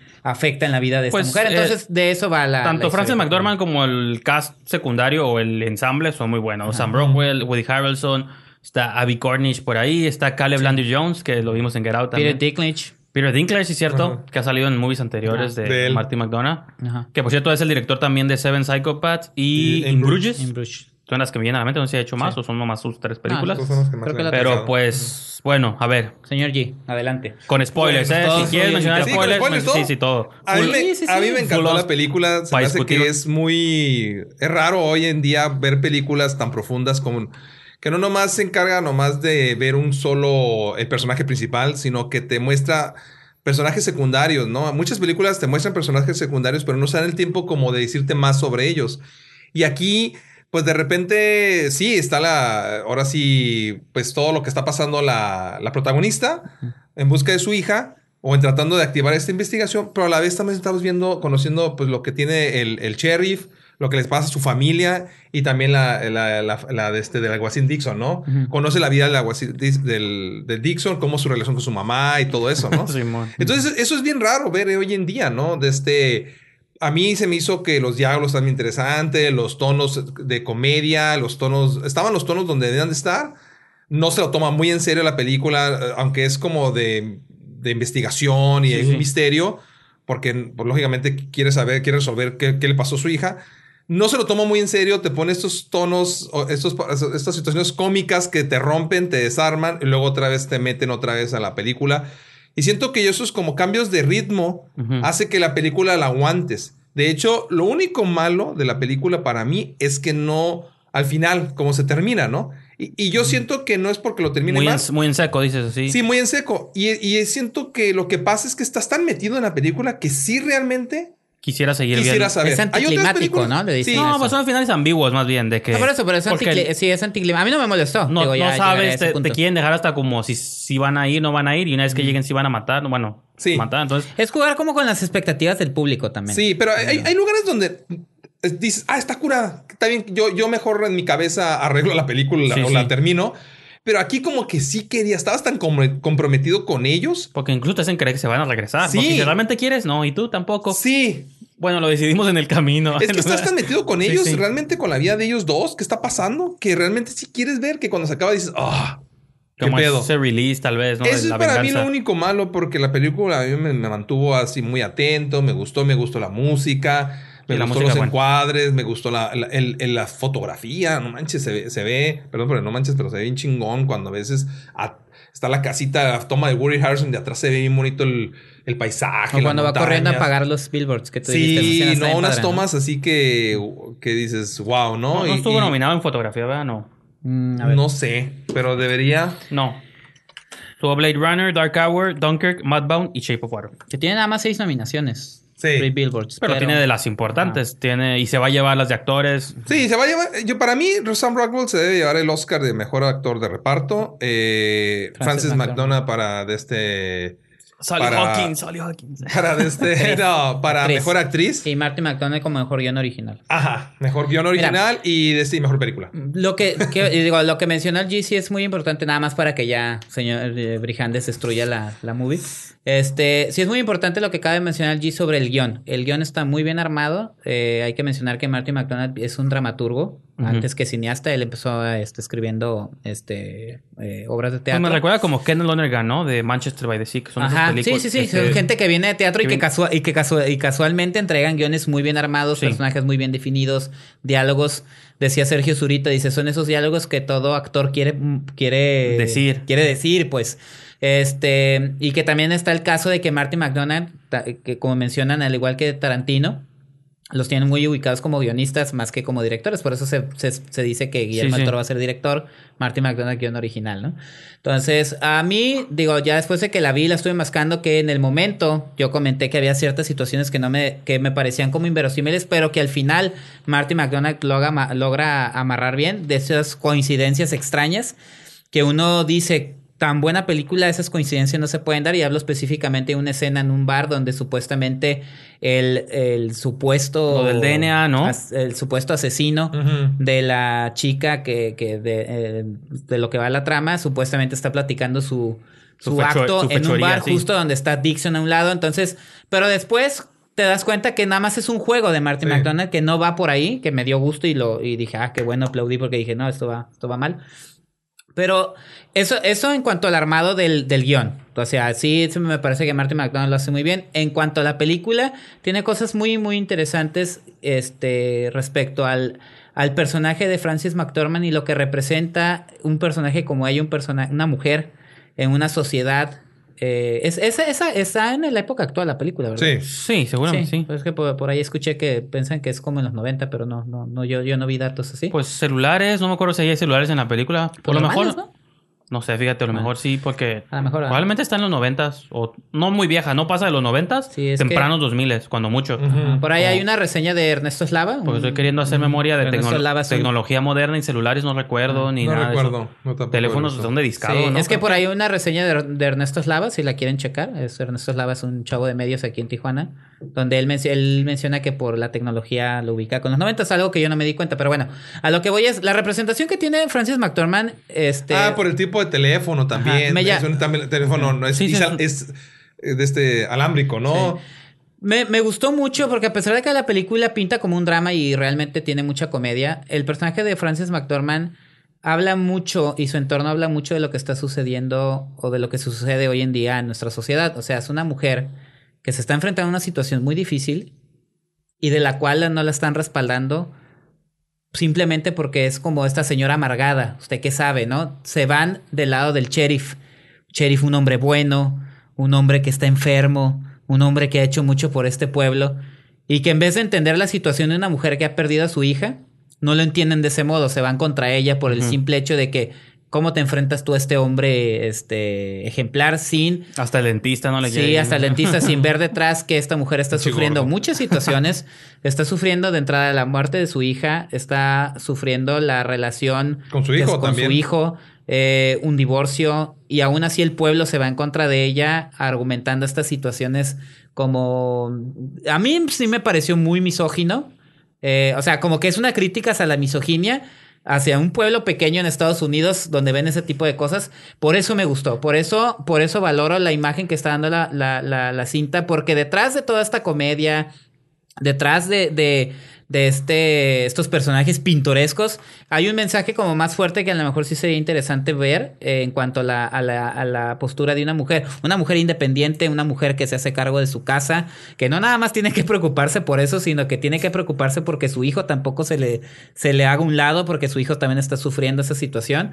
Se enfrenta hacia un hombre que, la, que se separó de ella porque no pudo no o sea, el esposo, el ex esposo, no pudo con la situación, que es No, y un- que, la- y que había abuso físico, la que había abuso físico, aparte era una mujer golpeada, Golpeada. y que aún así pareciera que la, la, la situación de la hija asesinada le funcionó incluso a ella para tomar como otra, otra, como tomar control de su propia vida y valerse por sí misma, porque ella es la que está pagando los billboards, porque ella es la que está haciendo frente a la situación, porque el, ex- esposo aparte anda con una chavita de 19 años como para deslindarse de la realidad que están viviendo ellos dos. Me recordó mucho una situación que retrata de eh, Room, no de Room, Room, con Brie Larson. Sí. Este, cuando habla en esta segunda parte donde ella es rescatada y que los papás se separaron porque no soportaron la pérdida de su hija, todo eso. Perdón, Ese perdón, tipo de cosas son. Perdón que te interrumpa. A mí también Ajá. algo que me gustó de la actriz, del personaje principal, los tonos que te da, pues. Sí. Por momentos te da tonos bien fuertes, te da cuando, pues ahora sí, lo, pues lo que cuando quema y cuando está apagando eh, los, los espectaculares. Pero por momentos te dan momentos de debilidad, pues. Eh, cuando está sola, cuando no sabe qué hacer, cuando, Cuando habla con sus pies. Cuando habla con sus pies. y, y, de vulner- vulnerabilidad cuando el marido la agarra y que la va a golpear. Se ve totalmente. Pues ahora sí que ante él no puede físicamente, ¿no? Entonces te da todos esos tonos que, que no se quedaron nomás con esta mujer fuerte y, Sí. que, y que nomás la vemos así de este exigiendo, exigiendo Sí. y, y- Sí, que puede decir, ay, señora odiosa, ¿por qué no se da cuenta que el sheriff podría ser el decir Ajá. el público o, o, este la actitud necia que está teniendo? Pero de- de- realmente hay un trasfondo. Incluso hay un flashback muy, muy, muy, muy bien hecho eh, cuando la hija se va Sí. De la casa, que te, te, te, te, te pega fuerte, ¿no? De esa situación. Pues a mí me Entonces- hizo reír, así que yo no puedo decir. Sí, yo no sé por qué te reíste, la verdad, pero tú y el Guevara se rieron, no sé, pero bueno. Pues, pues ahorita voy a comentar Ajá, al sí. respecto. Bueno, Yo- nada más para cerrar. Creo que eso es, eso le hace una, una gran película. Este, si se, si le dan o no el Oscar, creo que es merecido. Y eh, te digo, Marty McDonald habla de muchas cosas. Y está padre que maneje este tipo de ambigüedad en una, en una película y que tenga la habilidad también de manejar el humor y el drama, entre comillas, porque creo que hay más humor que drama y más Sí. como cuestiones chuscas. Y este hay ciertos twists a mitad de la película con el personaje de Woody Harrelson. Que A mí, a mí el bueno. personaje de Woody- Harrelson será porque a lo mejor la etapa que estoy viviendo Sí. es muy parecida a la de él y cómo lo que le, lo que le pasa, la enfermedad y, y la carta que deja. ¿Estás enfermo, G? No, pero es algo que puede suceder, No, ¿no? yo digo la que manera desde el como punto de vista- Ah, es que ya estás viejo. sí. Ya estoy No, viejo. yo, ¿no? yo lo veo como que- padre, ¿no? Que. Sí, pues, Ah, y la manera sé como lo resuelve De- y la manera como el último día, o sea, Sí. está, está tan curada, que- o sea, de repente parece la historia de él, pues, como Sí. que te, te saca de esta situación que está pasando y parece que por unos momentos y la para, película de bueno, para mí es uno de esos negativos de los miles que tengo. Pero ¿no? a ver, Pero- ya, va. No, a mí, No, pero no, no, déjalo no. que termine. y eso a mí me gustó, pues. Eh, Para, por así para terminar, pues a mí eso es lo que me gusta de una película, que trae, que trae muchas emociones. Sí, y lo voy a comparar, ahorita voy a sacar las comparaciones, ¿no? Sí. Sí, Dunkirk. Una película que técnicamente es una maravilla, o sea, la verdad, una película que no se hizo con efectos con pantalla verde, o sea, estás ahí realmente. 70 sientes- milímetros. los Sí. 70 milímetros, los, los balazos y todo, pero realmente no sientes mucho, pues. No, no sientes mucho. Sientes, eh, o sea, sí sientes el que estás adentro del, barco y todo, pero realmente por momentos como que te alejas de, de los personajes, pues. Igual, igual te voy a decir, como Shape of Water. Shape of Water a mí también no es una película que me movió tanto. Es muy bonita, me encanta verla, o sea, este, fotográfica, o sea, la fotografía está muy bonita. Y creo que llegó Guillermo del Toro, ahora sí se aseguró de cubrir todas las bases, hasta puso una un, un número musical, puso un cine, dijo, bueno, si no lo doy por acá, me doy por la nostalgia. lo doy- Cubrió todas las bases el Guillermo del Toro para hacer una película que, Sí. que, que gustara ante, las- ante- a la academia, a los críticos, y siento que lo logró.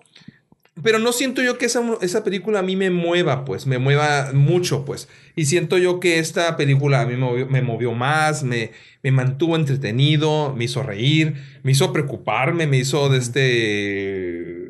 Realmente, o sea, estar pensando en el misterio, ¿no? Sí. ¿Qué está pasando? Y por momentos sentirme y empati- Sí. empatizar con los personajes. Con los pues. personajes. Algo que yo acá, pues, no... No, y te voy a decir un ejemplo, mira. Como la, la- la de este. ¿A poco no te hubiera gustado saber más del personaje que hace la Olivia Spencer, se llama? La, la Sí. actriz de. ¿Qué? La que está nominada para el Oscar en Sí, el. Octavia Spencer. Octavia Spencer, que ella se lo va, se lo, yo creo que se lo va a llevar el, el mejor act- eh, actriz de reparto. ¿A poco no te, no te hubiera gustado saber más de ella, Mickey? O sea, No, yo, yo creo que nunca vamos a de llegar. un- repente nomás sale, nomás Por sale eso. un, el, el- no, el esposo que no sabe ni qué Sí. onda. O sea, está, está bien curada el personaje de la Octavia Spencer. Ujú. O sea, la verdad que está bien curada que te hubiera gustado saber poquito más de ella. Yo creo que ¿Por donde qué lo hace? nunca ¿Cuál es vamos, lo que lo motiva? donde nunca vamos a llegar, yo creo a esa conclusión es que yo no creo que la razón por la que tú vas a ver una movie y la que yo voy a ver una movie son muy distintas. Yo no voy a ver una, por ejemplo, yo sí voy al Si tú cine. compras palo- palomitas y bueno, yo yo, compro vo- nachos. yo voy a comer palomitas. No, yo, yo, compro nachos, güey. O sea, yo sí creo que Shape of Water y Dunkirk son mil veces mejores películas que Three Billboards porque yo no voy a un- yo no entro a una movie con el- con una historia. Ay, espero que la historia esté curada. Yo quiero que me dé una experiencia que nomás el cine me puede dar y el cine nomás me puede dar edición, efectos, cosas curadas, visuales bonitos. Y la de la de Three Billboards aunque sí tiene buenas actuaciones, o sea, no estoy tampoco en el plan super hater, realmente es... Ah, no, no, es que no sí tiene, me gustó porque- y tiene buenas actuaciones, pero a mí donde me pierde es donde en esa parte donde quiere mezclar la, la comedia y el drama y donde no sé si la movie, por ejemplo, ahorita Cuauhtémoc pone el ejemplo de Room, este o cosas así donde tú, tú te hubiera yo- gustado que fuera bien seria. es que o que se hubiera decidido si va a ser seria o va a ser chiste, porque luego ya no sé si tomarla en serio o no. Como dice yo me río con lo de la violación porque para mí ya es un chiste. Cuando digo esta película es una comedia, pues ya no me voy a tomar nada en serio. Yo sí, o sea, tú hablabas Entonces, para de- ti, como Fargo, esa no te gustó Fargo. es que también siento, y ahí es donde ya voy a sonar yo millennial, pero yo creo que ya no son los, ya no son los 90. En los 90 creo que los Cohen y Tarantino podía, se valía ser misógino, se valía ser como ese tipo de cine. Por ejemplo, tú dices que sí tiene un personaje femenino interesante, pero los personajes secundarios femeninos en la movie son súper, es misógino aquí el director y la aproximación de cómo la chavita de 19 años, tonta, la secretaria ¿Tonta? donde ¿Por qué? Pues toda como, ah, porque la trabajo en el, o sea, la presenta como esta chica que es nomás el eye candy del vato y no le da como, a todos se preocupan darles personalidad con matices. Ah, la, Pero a la- la- pensé que la, la hija- de Nova, la Samantha Weaving, La Samara. Weaving, no, la novia, la novia. Ah, la novia del- La secretaria que Ah, trabaja. la novia es que secretaria. yo pensé que dijiste la hija. No, no, la secretaria que trabaja con en el Ajá. en este el changarro este de Billboards también entra así como, ah, lo dejó un mensajero, no sé, como las pone como estas chicas así volátiles y nada. La única que está curada es Frances McDormand porque es la protagonista, pero todos los demás personajes femeninos yo lo siento como que, ah, no importa, aquí enfócate en los hombres.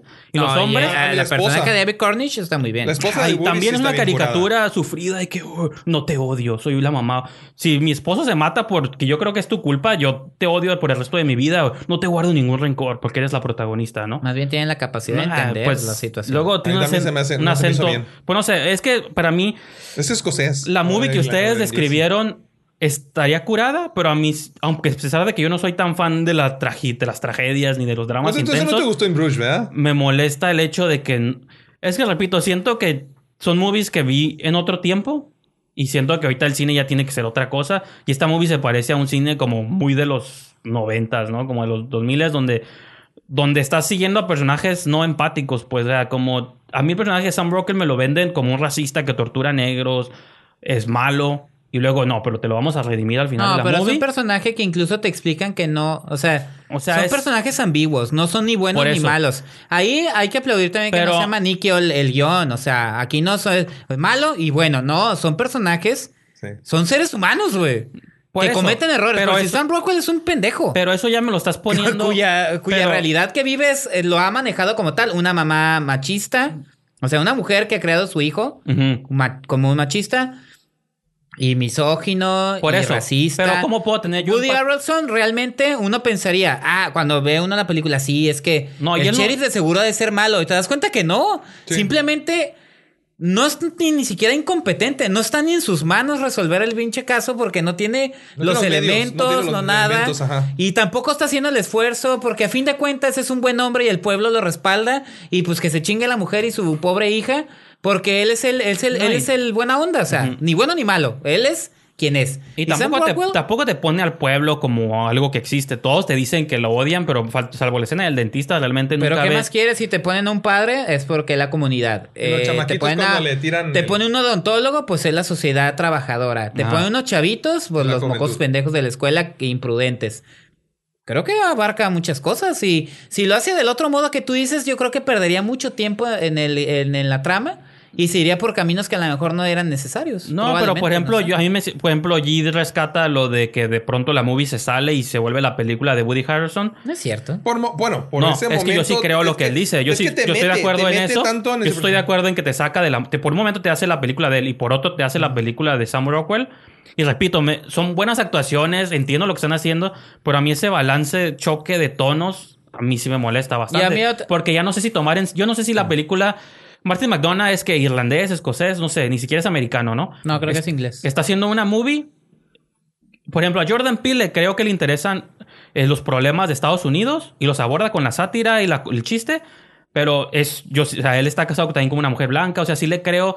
Pero está que- limitando la pero- visión no, no, en no. artista. O sea, ahora No, resulta por- que no, si pero no eres que- mexicano pero no, me tiene- puedes hablar no, de la exacto, No, pero migración. tampoco me tiene que gustar, pero tampoco me tiene que gustar. O sea, yo no le creo a Pixar él. no tiene que estar hablando del Día de Muertos. Yo, yo no le entiendo, mexicanos. yo no Es le, inglés, es yo no le creo a McDonagh. que le preocupan estos temas porque los maneja a la ligera No es con ni chistes. eso, es un, es un- mira, Pero a entonces, ¿por qué me tiene que preocupar a mí como A él le público? preguntaron y ¿Por nomás me que te tiene que preocupar a mí como espectador? ¿por pues? qué ubicaste tu historia en Ebbing, Missouri? ¿Por qué no? Pues es la respuesta de un artista. O sea, Por eso. simplemente está elaborando un guion Pero con no sé qué, ciertos temas, con ciertos tonos que él maneja. no sé qué pretende decir. Por ejemplo, ahorita allí me dice que, Claro que siento que. Guillermo del Toro, sin darle fondo a sus personajes, los hace más universales, como Octavia Spencer, no sé quién es realmente, pero el hecho de no saber quién es haga que se parezca más a gente que podríamos conocer. Tampoco tenemos el trasfondo de Richard Jenkins, pero a todos quizá conozcamos a un señor que se le parezca. Nosotros eh, creo que los personajes de Three Billboards no se parecen a nadie porque ni siquiera de entrada no somos norteamericanos, pero tampoco creo que el director realmente está diciendo nada. Espérame, O sea, no. Quiero que quieras, creo que quiere hacer una que- denuncia, pero luego no la hace ni bien, pues. Pero mira, de los personajes ahí. Pero eso yo lo puedo relacionar también espérame. así con- hasta De con los México. personajes tú estás cometiendo ahí un error. ¿De Todos qué? tienen un background. ¿En dónde? Sam Rockwell sabemos por eso, por qué es no, como él es. dice que esta movie sí se esmeró Woody Harrelson sabemos por qué es como por eso, es, porque sí le- tiene un sí les da- background. por eso, es que es lo que estamos platicando ahorita, de que él, eh, Jim me dice que hay como Shape of Water no le da background a ningún personaje, Ah, no, es bueno, mejor no, que no. una movie les dé backgrounds. Y yo no digo que esté mejor una cosa que la otra, está bien, pero aquí los backgrounds de los personajes no me gustan. Todos son son clásicos blancos de un pueblo norteamericano, racistas, assholes. Digo, ¿por qué me pides película que tenga empatía? Con la única que tengo empatía es con la mamá y me molesta cuando la película se despega del personaje de la mamá. Porque ella sí le compro todo. Sí, es una mujer dura, porque la le mataron a su hija y la violaron. Yo creo que después de eso no eres la misma. Y aparte, ella ya era así. Entonces, cuando la movie se despega de ella, ya es cuando digo, pues movie, entonces ¿a quién quieres que siga? ¿Qué quieres? ¿Quieres que ahora Sam Rockwell me caiga bien como el héroe que va a salvar No, el día? A mí se me hace que Y a mí estás como sí me molesta bastante a una película pretenciosa que no es. Sí. Pues y creo que no. lo que hace Martin McDonald con el guion y trabajando los personajes, el background. No dije que era pretencioso, más bien creo que no pretende nada O sea, y eso es lo que me molesta. Ahora resulta que es no malo tener nada. personajes sustanciosos en una película porque no te tienen que interesar. O sea, tienen que ser ambiguos. a Sustanciosos no, pero que O digan sea, ahora resulta que porque un director o un guionista se preocupa en darle forma a un personaje está mal porque te No hace está perder mal, tiempo. pero no- porque pierde tu atención. no me Creo que caen eso es bien. una opinión ya muy de No, no. Es como de conocer... generación Ritalin, güey. Ay, A mí rápido y poco, rápido y poco. Yo no, No, quiero saber ¿cuál nada de ellos. poco? No me interesan. Tú Que su esposa diciendo- no me interesa tampoco. Estás diciendo entonces que la academia piensa así también, ¿no? De que todo ¿Por qué no? rápido, ¿Por qué breve, está nominado él y está nominado. Guillermo del Toro? Por eso, no, bueno. Es el equilibrio. A lo que voy es que no, o sea, yo sí siento que no es tanto de que los personajes no tengan que tener fondo, sino de que los fondos no me gustan, pues es a lo que voy. De que los personajes que me estás diciendo a mí no, sea, si los viera en la calle no quisiera ser amigo de ellos, pues porque, o sea, no está suave. Y aparte ni siquiera sería porque soy mexicano y No, todos los personajes odian a los latinos y el mexicano gordo y el mensajero. Pues ah, haciendo- entonces también me estás insultando a mí como persona de No, otro no, país, pero pues, eso- ¿no? ese pueblo, ese como Evin- persona de Evin- otro país cuando el director ni siquiera es norteamericano. Eso es a lo que ¿Sabes? voy, pues. Porque ni siquiera es la intención del director. Siento Por que eso, lo es que no sé ni qué pretende. No sé- comentario- más bien, no sé ni qué pretende. Es- nah. Yo siento que qué Missouri, Missouri bien puede ser un pueblo de México. Puede Por eso. En Durango, puede estar en Michoacán, en Oaxaca, puede estar en- ah, puede incluso aquí, aquí en, el- en Baja California. Siento yo que esos personajes existen, pues, donde no hay incompetencia de, de las autoridades, Ajá, donde está el sí. que el que no sabe por qué es racista, pero él es racista y, Porque así me educaron. Porque a mí se me- así me Ni educaron. siquiera es porque soy malo en esencia. Porque te digo, afortunadamente el guion no es maniquio. O sea, no es ni bueno ni malo. Son. Y aquí voy a. me dio risa porque me acordé de una frase que dice.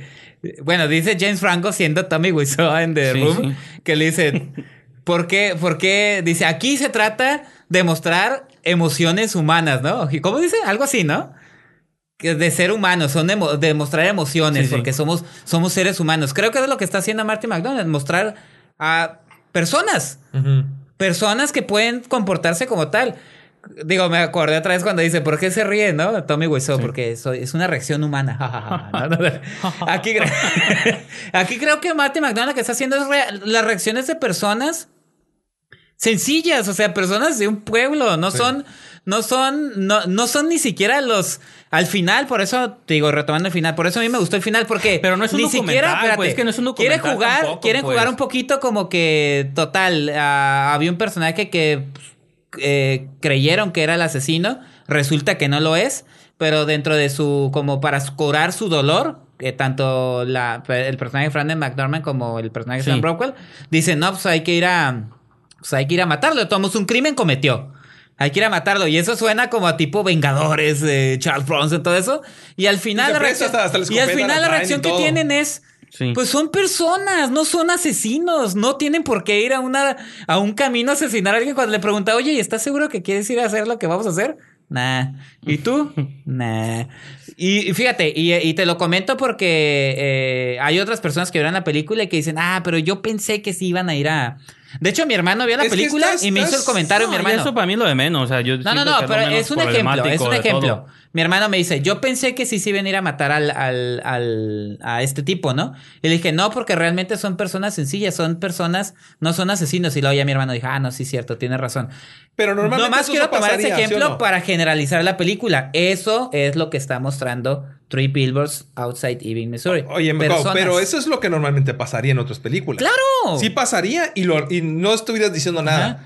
Pero como Vuelvo no a lo pasó, mismo, dices, ni "Ah". buenos ni malos, son personas con fallas. Eh, te Pero- digo, Sam Rockwell es, to- es tonto, es un tipo que no tiene la, la capacidad, este, incluso ni de ser sociable, porque es un tipo arisco, porque no sabe tener amigos. Por ejemplo, ahorita, no qué bueno que pones ejemplo porque iba a mencionar lo de, hoy- no sé, digo, por una razón mi cabeza asocia el trabajo de McDonald's con Lonergan, que son vienen de un fondo de Mm. teatro, dramaturgos, Sí. pero a mí el to- yo con el tono de Manchester by the Sea estoy satisfecho porque es una película que se toma en serio y te está y el personaje de, de Casey Affleck también es solitario, pero la movie nunca entra en construcciones raras de personajes, nunca te saca de la Bueno. experiencia que él está teniendo y su relación con un pueblo también, que es en Manchester Yo- by the Sea, que es un pueblo en Boston, nomás te voy a decir no en Manchester, cosa. pero a lo que voy es que digo, es- son películas creo que Manchester, y no es porque sea la única, es el primer ejemplo que se me ocurre. Creo que sí tiene un tono muy claro y qué te está diciendo desde el principio. Y cuando. O sea, ni- creo que, por ejemplo, Manchester ni siquiera pretende denunciar nada. Es la experiencia de un solo hombre No, y cómo lidia yo no con el dolor. que no, una Billboards, Billboards, yo sí creo que Sí, hay una intención rara que no está lograda No, de mira. hacer una denuncia de algo. Y yo siento que Get Out y Shape of Water y otras movies lo hacen mucho mejor. Y esta movie no le compro nada de su Lo que mensaje. acabas de decir sobre Manchester by the Sea, vuelvo a retomar. O sea, que Marty McDonald meta humor, no comedia, ni chistes. Ujú. Pero ni- Room, por ejemplo, Ni Room, pastelazos. No, te voy a decir ahorita una Room. cosa. Las personas, incluso en las situaciones más difíciles, Pues Room. Ahorita tú no tienen por qué perder el humor sobre la situación. Tú mencionaste ahorita no Room. son situaciones de pastelazo que se caen o que hacen un... Pues parece casi.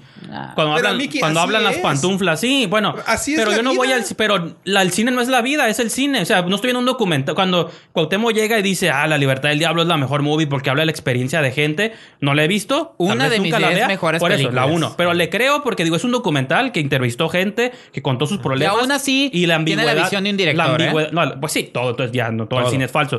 Pero la ambigüedad de las máscaras y eso, te creo que un documentalista te quiera manejar matices. Pero tú te estás diciendo como extremos. Una, no, pues es una movie. Yo, si es drama, tiene que ser trágico. Si es no, comedia, no trágico. se tiene que alejar. No tiene que ser trágico, tiene que ser un drama. A mí se me hace mejor que Marty McDonald se haya arriesgado. Oh, y pues no que, cualquiera ejemplo, lo logra lo que voy, mezclar dos espérame, a lo que voy. y hacerlo bien. Pues Get Out. Get Out es una sátira, es un drama, es terror, es comedia. Pero ¿Y eso por qué Jordan no Peele, molesta? Jordan Peele nun- nunca te quiso poner del lado de los, de los blancos, te quiso poner de la experiencia de Daniel Kaluuya y toda la movie es la, la historia de él. Hasta incluso el personaje que es su novia, luego ahí está el twist raro de que también es parte de los malos. Entonces, te cambia como cosas y ya, pero tú siempre estás del lado de un personaje específico o de ciertos personajes. Que a mí no me gustó mucho, ¿eh?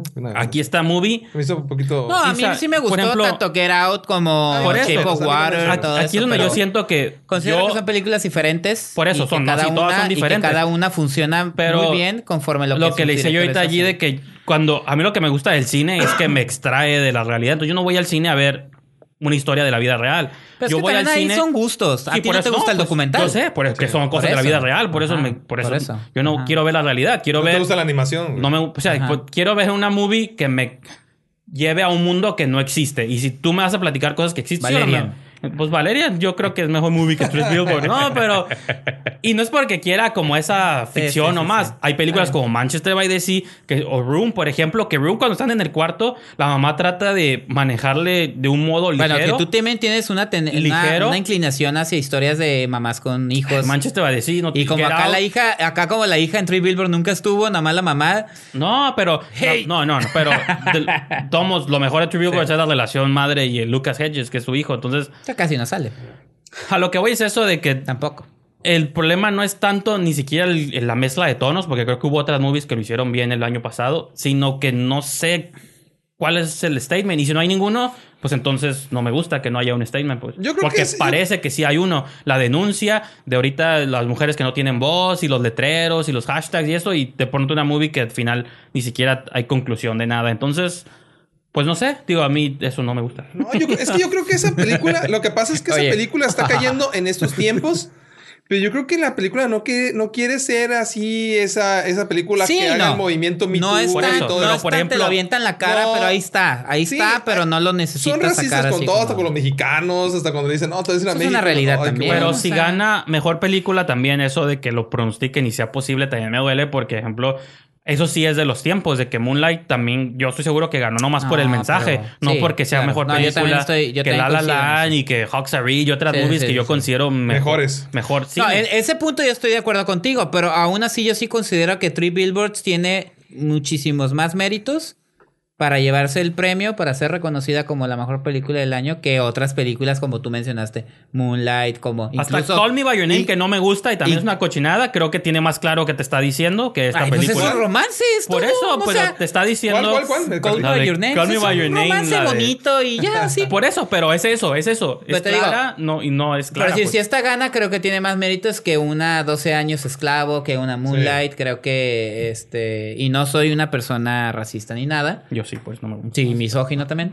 No, no, la peli. Yo siento que. Ah, ya sé, es broma. Este, no, es broma, es broma. Eh, pero yo digo que eh, sí, sí, sí tiene los méritos para ser reconocida como la mejor película. No, tal vez no es la mejor, tal vez hay películas que, nos, que se olvidaron, hay películas que la misma academia no seleccionó. Hay películas que nos pueden gustar más que otras, pero lo que no se puede negar es que Marty McDonald armó una, una, una buena película. O sea, se hizo valer de los conocimientos que él tiene como guionista, como director. Sí creo que Guillermo del Toro es mejor director que él, Sí. pero los dos están en la categoría de mejor guion. Sí creo que es mejor guionista Martin McDonald.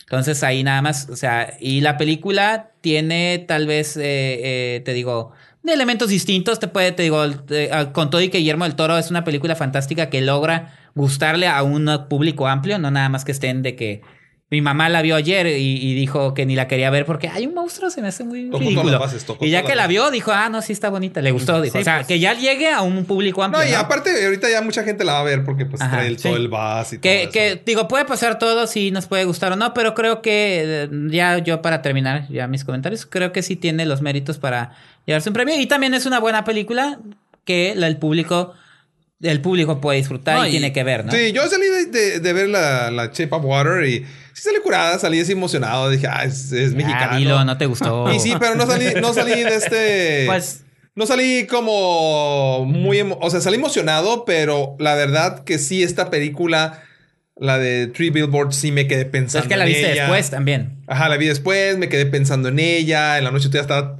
tripeando en mi cabeza la película y todo eso. La otra, no, la verdad, salí suave.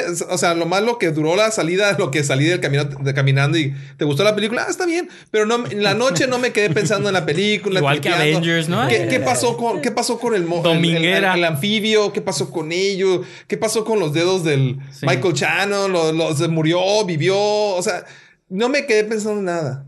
Y esta película me da más, pues, me dio más. Ese es lo que único que digo.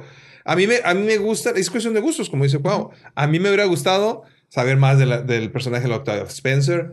Me hubiera gustado saber, aunque con el, el enemigo poquito... Acuérdese de la regla máxima, señor G. El hubiera no existe. El hubiera no existía. No, el Michael Shannon es el que le da un poquito más. ¿no? Poquito más.